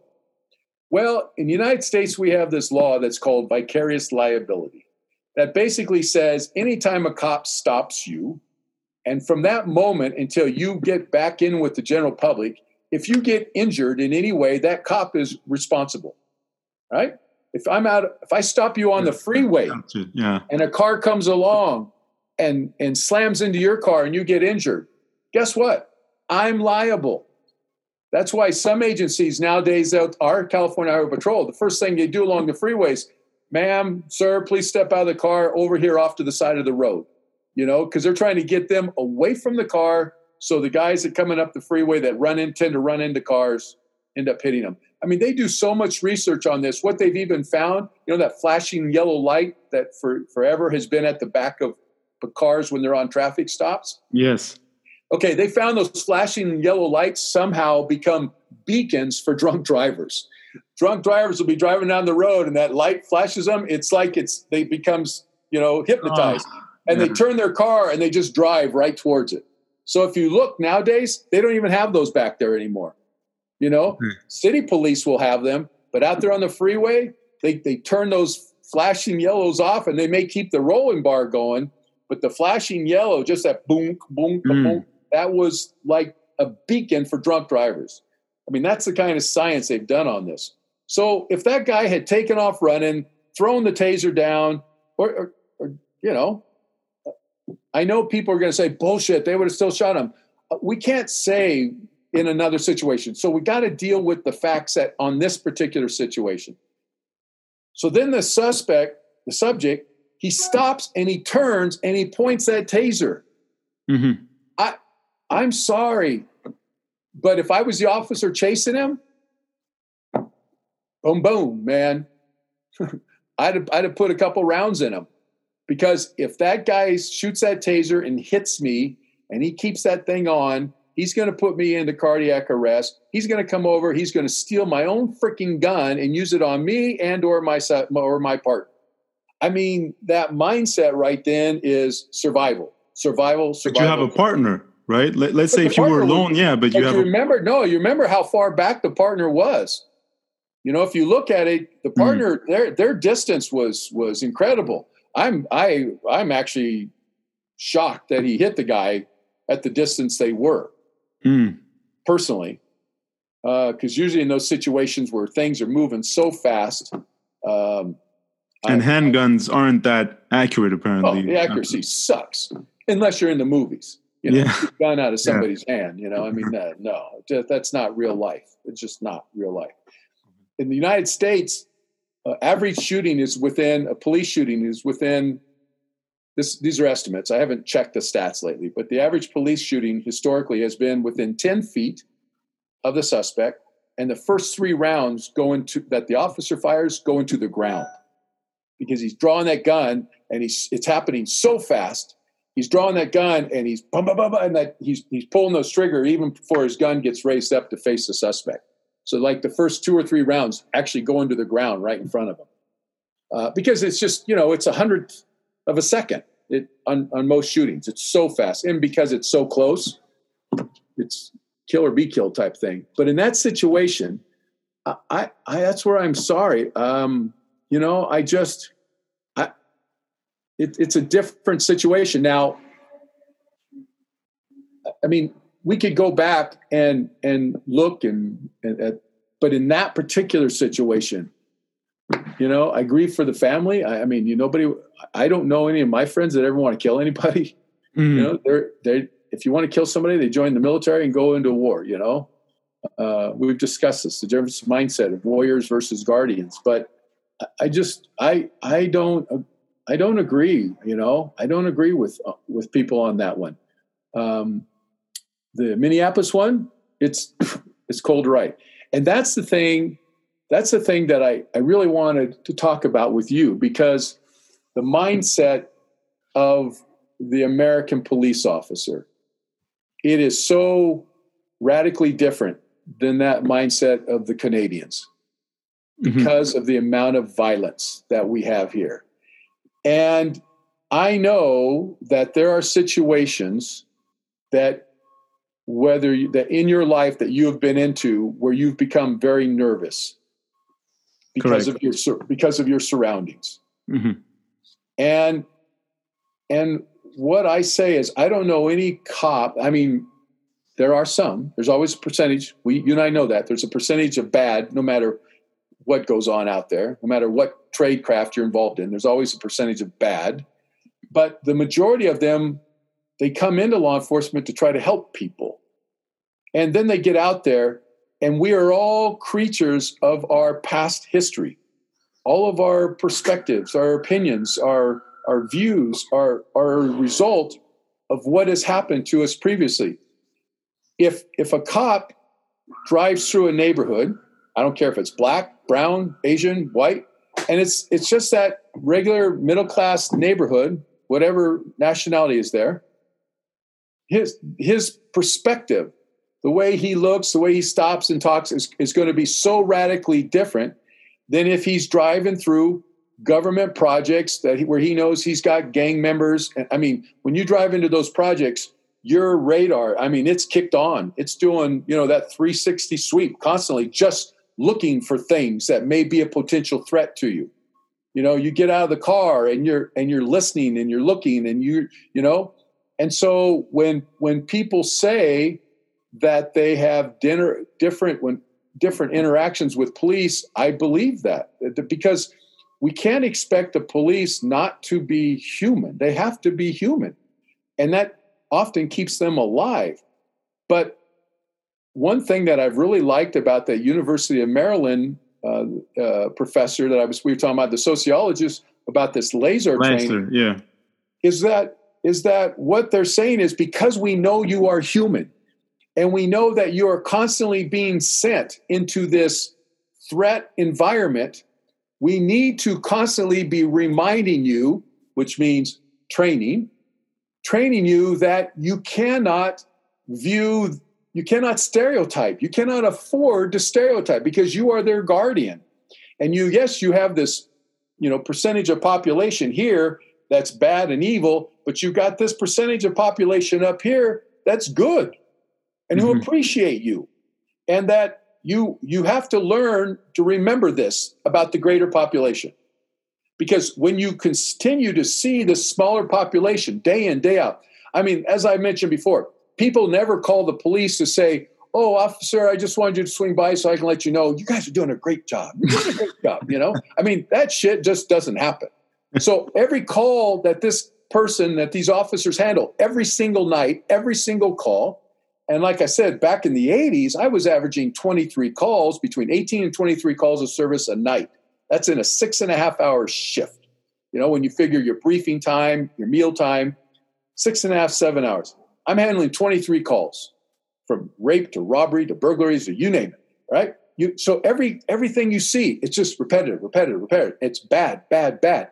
It does start, it doesn't start, it affects your mind because they are human beings. And how do we, and that's why I love this laser training. I hope it's as good as I'm reading about. But mm-hmm. you got to get everybody, all the officers, all the agencies. This is the thing that I, some numbers I was pulling up. We have 800,000 police officers in the United States working for 17,985 different agencies. And this is one of the problems that you mention this to a lot of people and they start freaking out. training out. is not a uniform it's not it's not uni- it's not universal there's not There's a universal no uniformity standard. to Yeah. it at all Yeah. i mean yeah a murder is a murder in california new york texas whatever but the way you even go about investigating that murder what you Mhm. do all the training is it's training is so so critical here. And it's that continuing education that is absolutely it's it's probably more important than the academy is. In the academy you get so much forced in and you've never experienced what you're about to experience. So you're just trying to remember what are the rules the laws and because i don't want to get shot i don't want to get fired blah blah blah and remember you know 60 hours of firearms training and eight hours of you know domestic disturbance training. So they're telling you right there hey your goal is you you go home at night which has to be the goal. But you got you got to remember no your goal is that you go out and you protect all your guardians and and and you and your family are part of those. You're part of that hmm. community the, that you're out there protecting. So you're not out there trying to win a war. You're out there trying to protect your people your people of your community and get the hell off this. We are warriors. We are at war you know because that i that is that is where american law enforcement has progressed because between as i mentioned the drug war and i think you know the afghani war and all this stuff i mean that's just we've gone from guardians to warriors here. And so but but now when we talk about the shootings when we talk about the police shootings okay. So so far this year we have 429 people who have been shot by police okay as of june 5th 88 of those are black 172 of them are white 57% or 57 rather i'm sorry are hispanic okay? So 429 shot 88 blacks 172 whites. However 40 60% rather of the american public is is considered white compared to 13% black. Mhm. so when you look at those ratios of the 429 people 20% of those are black and 40% are whites. 20% are black and they're only 13% of the population. It's like what the fuck guys? You know? Yeah. what but but okay. So when you look at those numbers, you you got to be saying, okay, something something's wrong here. But then when you combine that, and here's here's where people their minds shut down, and I just say, please, guys, you got to listen to this. So um, in 2018, we had one million two hundred six thousand eight hundred and thirty six violent crimes reported to law enforcement. So 1.2 million violent crimes reported. Mm. Every one of those is handled by a cop. Now that's just violent crime. Rape, robbery, right? Murder. That's just violent crime. Of that 1.2 million, we had Canada, you guys have got to look at us and say, those guys are a bunch of freaking barbarians down there below us. I, I know most of my Canadian friends do. They're like, you guys are barbaric. You know, you're like a, you're animals at the zoo, you know? But in 2018, we had 16,214 murders in the United States. Over 16,000 murders. So of the 1.2 million violent crimes, 16,000 of those were murders. Jesus and here's and, and of that 6000 of those were were white victims but 7000 of those were black victims mm. and and the, the, the number that it, the number that bothers me is that 53% of people identified for those violent felonies were black 53% now but what's the context, though? What's the what's the well? Are we just of, of the crimes that were identified of the mm-hmm. of the numbers that are identified, fifty three percent are black. So so if you're if you're like pro law enforcement, you can say, "Ha, see, see, yeah. see, this is why why cops act the way they do." What I have been forced to really come to terms with, especially with my son being engaged in the protests and everything, is wait a minute and especially when they're talking about defund police and all that stuff. Yeah, it's it's more of like, well, wait a minute. If you have numbers like this, where you have so many uh, blacks being arrested for murder, and you've got they, they're only thirteen percent, but there's but there are seven thousand murders for 13% versus 6,000 murders for 60% of the public. Why are we not to me it's such a no freaking well brainer. i'll tell you that like like black on black crime is a real thing. In the inner cities it's a real thing it's very much so uh, what is it called? The Chicago, Detroit. I'm not so sure about Detroit, but Chicago is one of the epicenters of, of black on black. It does, it happens. But two things can be true as well. Like there needs to be a better relationship between those who get uh, stopped by law enforcement, which are most of the time visible minorities, there needs to be a better relationship because some somehow most of these interactions that involve minorities in the context of, let's say, breaking the law or probable cause seems to end up either in death or some sort of overkill when it comes to incarceration compared to to white folks or, or just even attitude mm. attitude there doesn't have to be a shooting or even an arrest mm-hmm. when your interaction is so negative uh, one of my son's buddies they were talking about all this stuff lately and he's had like two or three interactions he's a white boy and he's had like two or three interactions they live up in nevada with the police up there and he was telling our son, he goes, I got to be honest with you. I mean, I've been at parties and the cops come. He goes, all three of those interactions were very, very bad. They were very, very mm. bad. Never in my life. I mean, it was it was nice. I don't know if he was. He's he's really a great young man. So I don't think he was blowing trying to blow smoke up my son's butt. He wouldn't have any reason to. But he said, "Your parents are so radically different than what I'm what I'm was accustomed to from being police officials." You know. Mm. And so so to me, in all of these discussions, it's like, okay, you guys, if you see you have a clear cut problem over here, then we need to start putting some money, not freebies, not, excuse me, not giveaways, but we need to start looking at, say, wait a minute, uh, and and there was a, a, something that I had somebody send me recently. It, it was a great. It was a white preacher talking about the inequities throughout history of the black community uh, post Jim Crow, about especially about how the communities were putting in laws saying no blacks can live in this neighborhood and blah blah blah all this other crazy shit. How they yeah technically outlawed slavery, but yet they still did a great job of keeping them slaves to their own worlds. They weren't eligible for just in a loans. different form. Yeah, Ex- exactly. It was just it was the same thing. It was just painted a different color and dressed up and put a, a couple of ribbons were put on it. Same exact thing.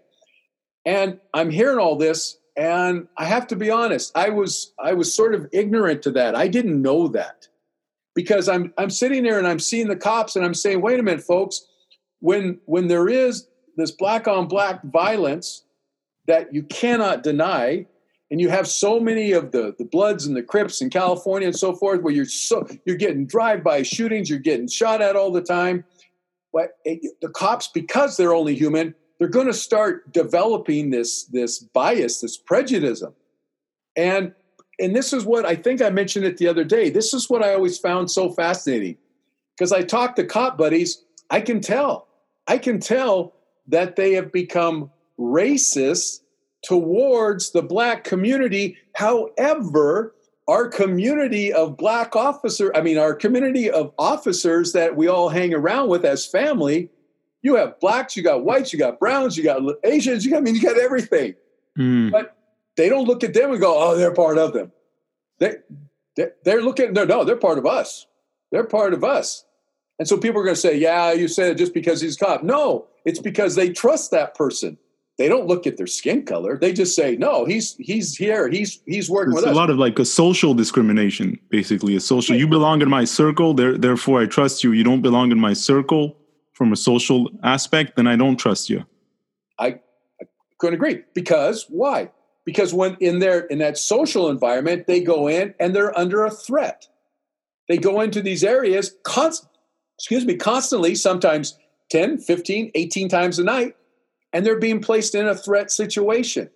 And no matter how many times you do that, you are going to develop human nature.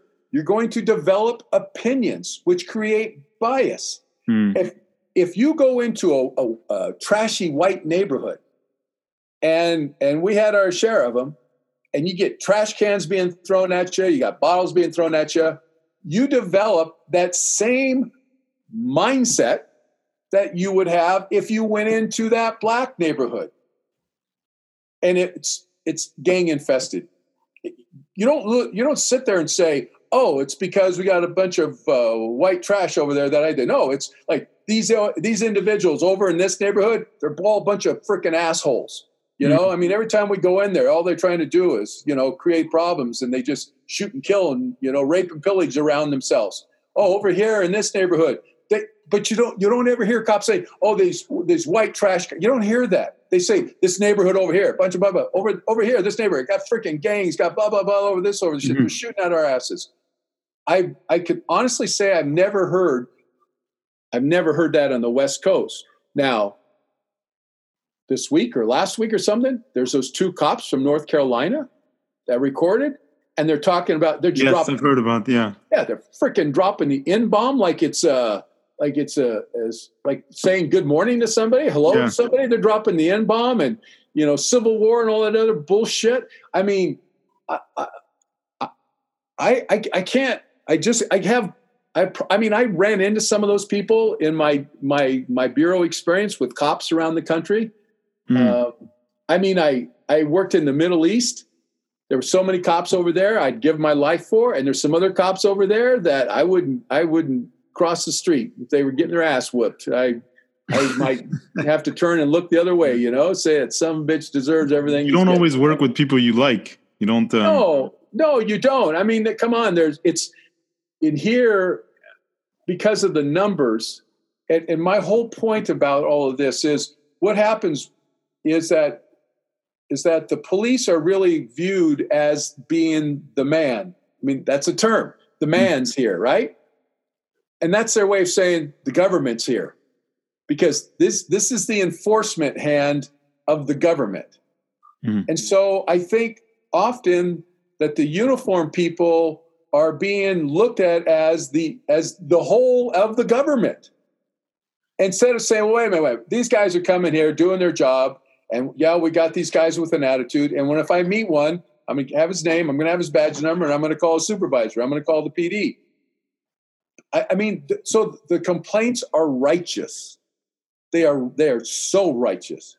And it is past time that it be acknowledged. And George Floyd, I, to, to me, proved that more than anything.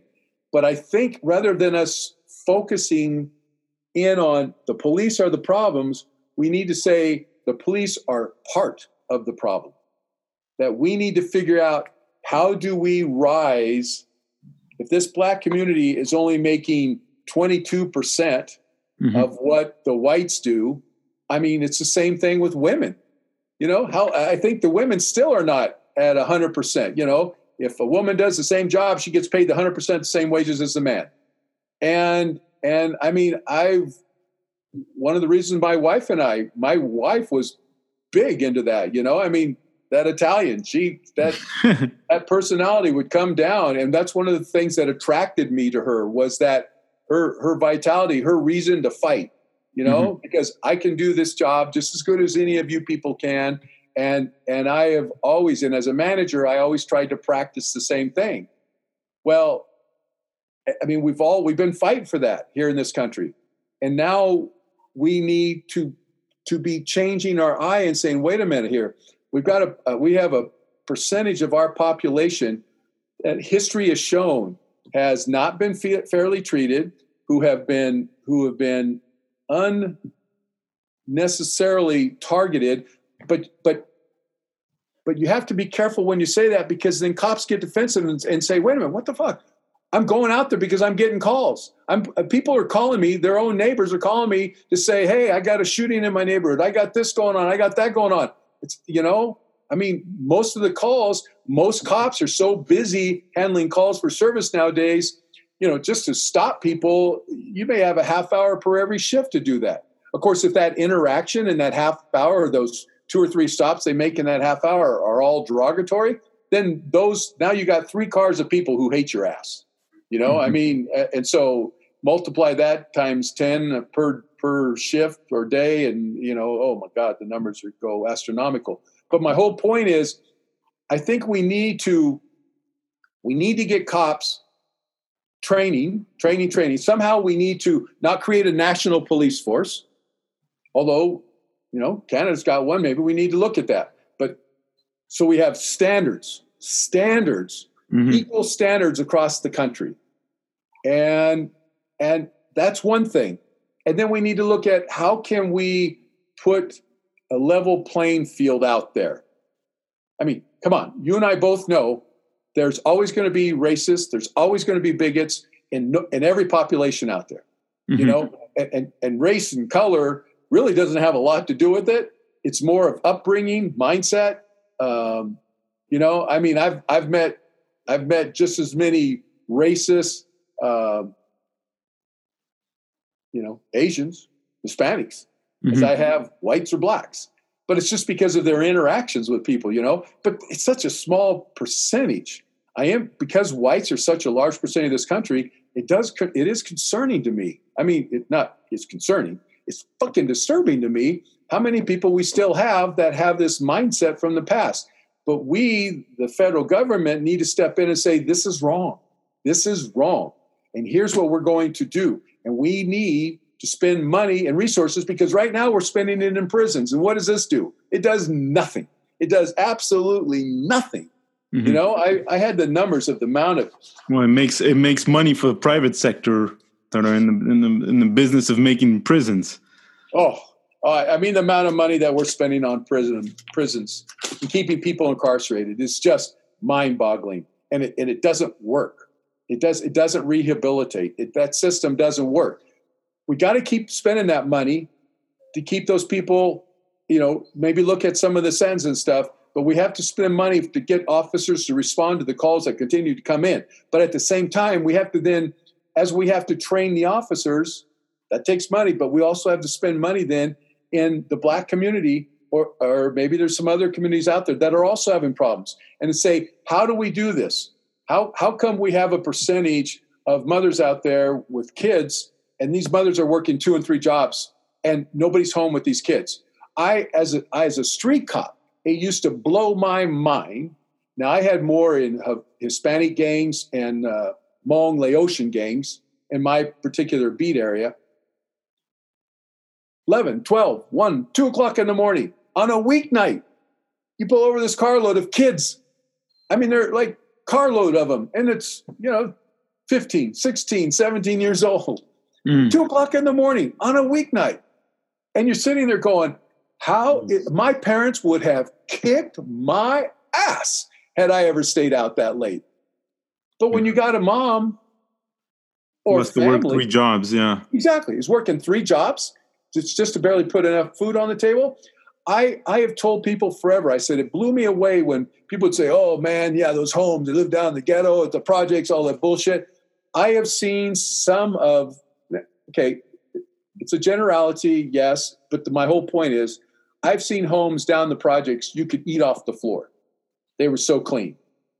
I mean, and hard working moms, hard, hard working moms. Mm.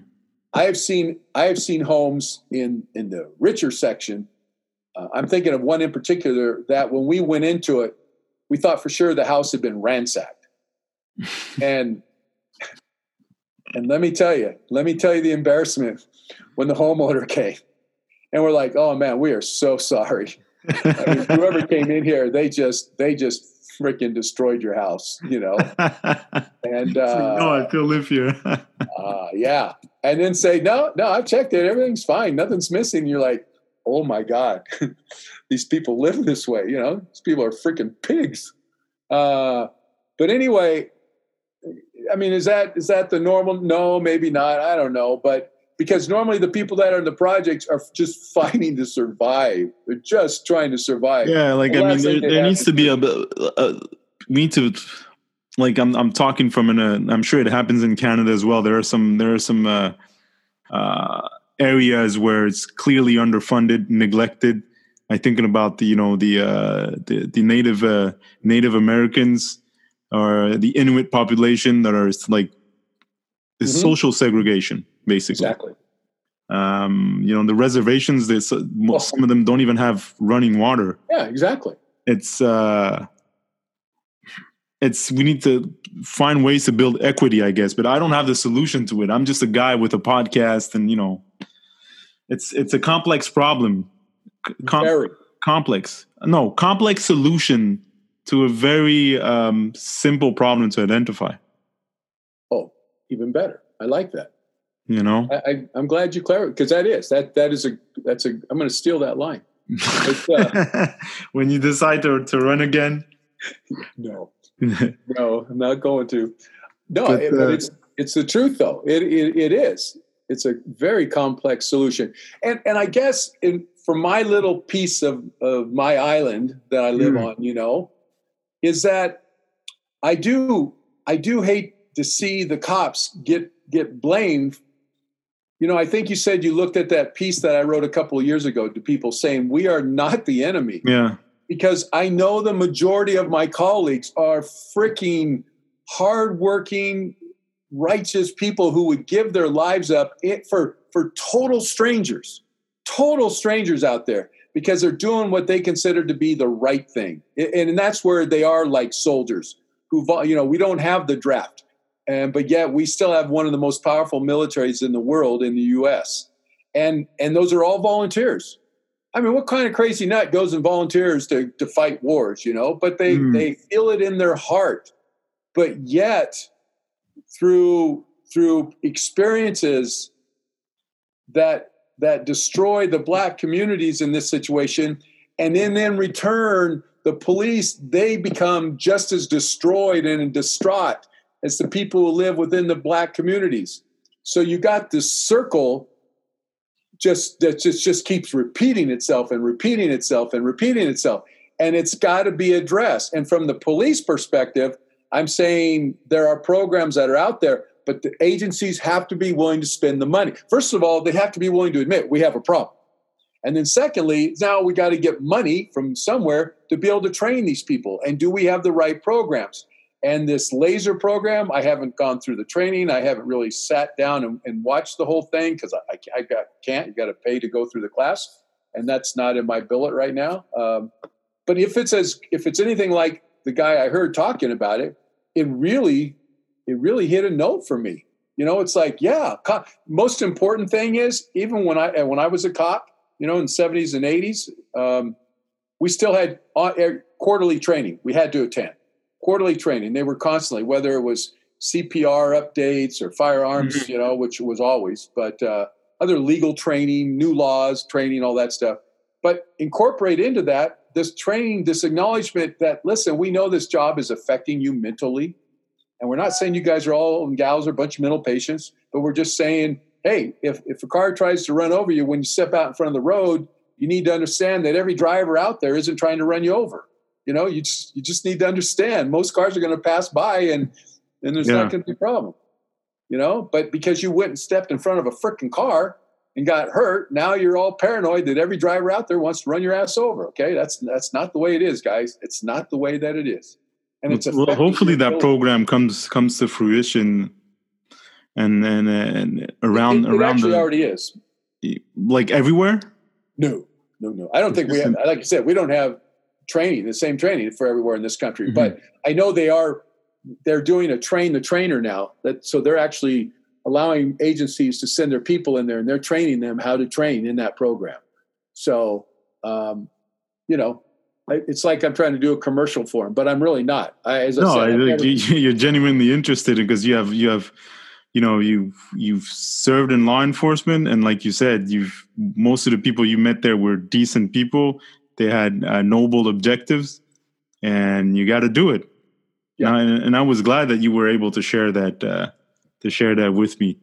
Well, but they, those guys are they're most of them are really good people, you know. I mean, they. I have no doubt. I have no doubt. Yeah, like I, they, I, I refuse to live an unreasonable life. Like I mean, most people are reasonable. Most people are good, you know. Right. And people, they go into different industries. It's just that when they go through an industry or a field, you know, they get changed by the environment that characterizes that field whether it's uh, you know being an actor, being a doctor, or being a cop, or a soldier or fireman. You know, people change. Sometimes it's you know they need to you need to take care of your mind. You know. I think you need to be the one to go to public office. Nah, I don't want to do that. very Bruno, this isn't even your primary language, and you're kicking ass, man. Nah, I don't. I don't want to do that. Very, very, you're, you're, very well spoken on what you're saying. I've got Yvonne in the background going, he is. He I don't is. want to run for. I like peace. I like my weekends. I don't you know what? Be, I'm making some calls. I'm making some calls with some friends. I don't. I don't want to run, especially in Canada. Here, it's it's so complex. You got to get everybody's a. It's it's a, because it's a parliamentary system, right? So right. right. Can't. Uh, yeah, don't be surprised if I got friends up there. If I somebody's knocking on your door, going, "You're going to run for office." No, but it's you know that's that's the thing. It's the truth, and that's why I I admire my son and his friends for stepping in now, and that's what I love about what I'm seeing in the movement. Okay, I'm not. I do not like to see the violence, but I've told you on that one. I still believe, and if you start, and I'm seeing more and more. I'm getting. Uh, I call it intel, you know, because that's mm, my world. Yes. But I'm getting I'm getting information from people that I trust about different people leading these movements and their backgrounds and who's funding them and and and it's it's pretty much what I had said earlier. It's not a pretty sight. It is not a pretty sight at all. And it's just people out there that are trying to stir up shit because they want to see us implode. I mean, it's uh, I even had uh, I, I did a Facebook posting the other day about Russia putting contracts paying the Taliban to assassinate American soldiers. I'll, I'll make sure to, uh, to go because I'll um, I'll friend request you and then I'll because I, yes. I don't think I can see your. Uh, oh no no no! Please do, but more importantly, even look at the remarks. One of there's one of the women on there was talking about a German, a former, I mean a German, sorry, a, a former uh, Russian KGBer who who was wrote a book in like '97 or '98 or something like that hmm. laying down, laying out how the KGB goes about creating disruption. And she said, This is a model of what they do. This is exactly this is what they are taught to do.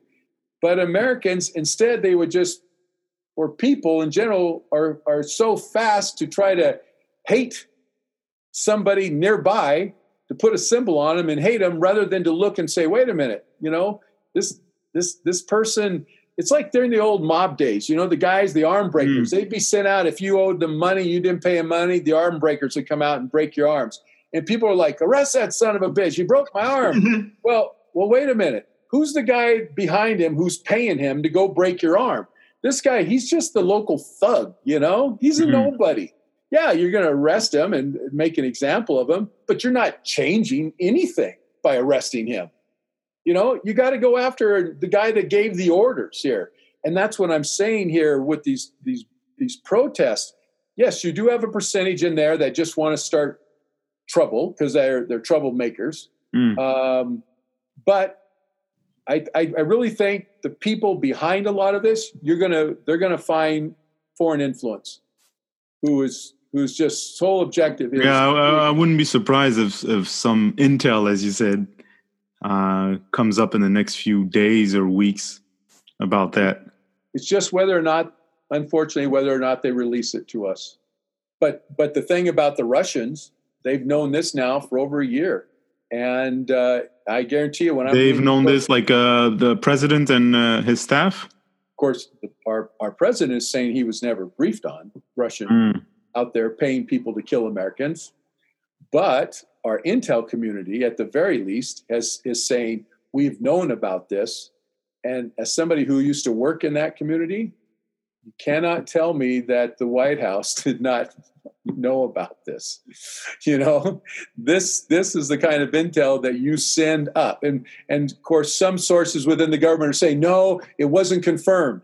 Uh, if it's confirmed, now it's not intel. Now it's factually based. You know, yeah. intel is just that this is what our information collection is pointing out. And in this case, is that a, a unit within the Russian intelligence service um, are, are in Afghanistan paying members of the Taliban to kill American soldiers.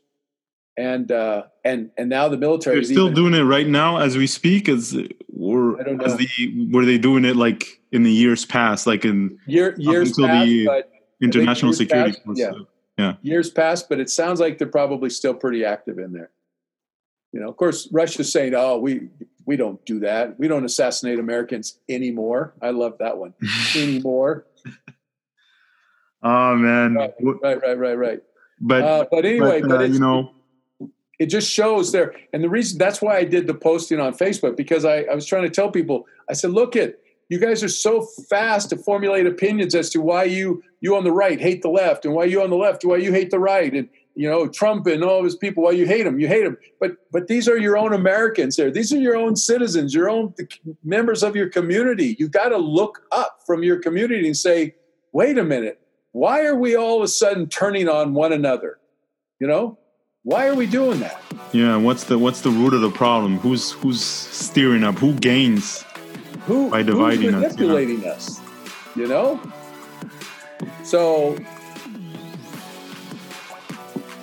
and as the world turns by Tom Knowles, you know?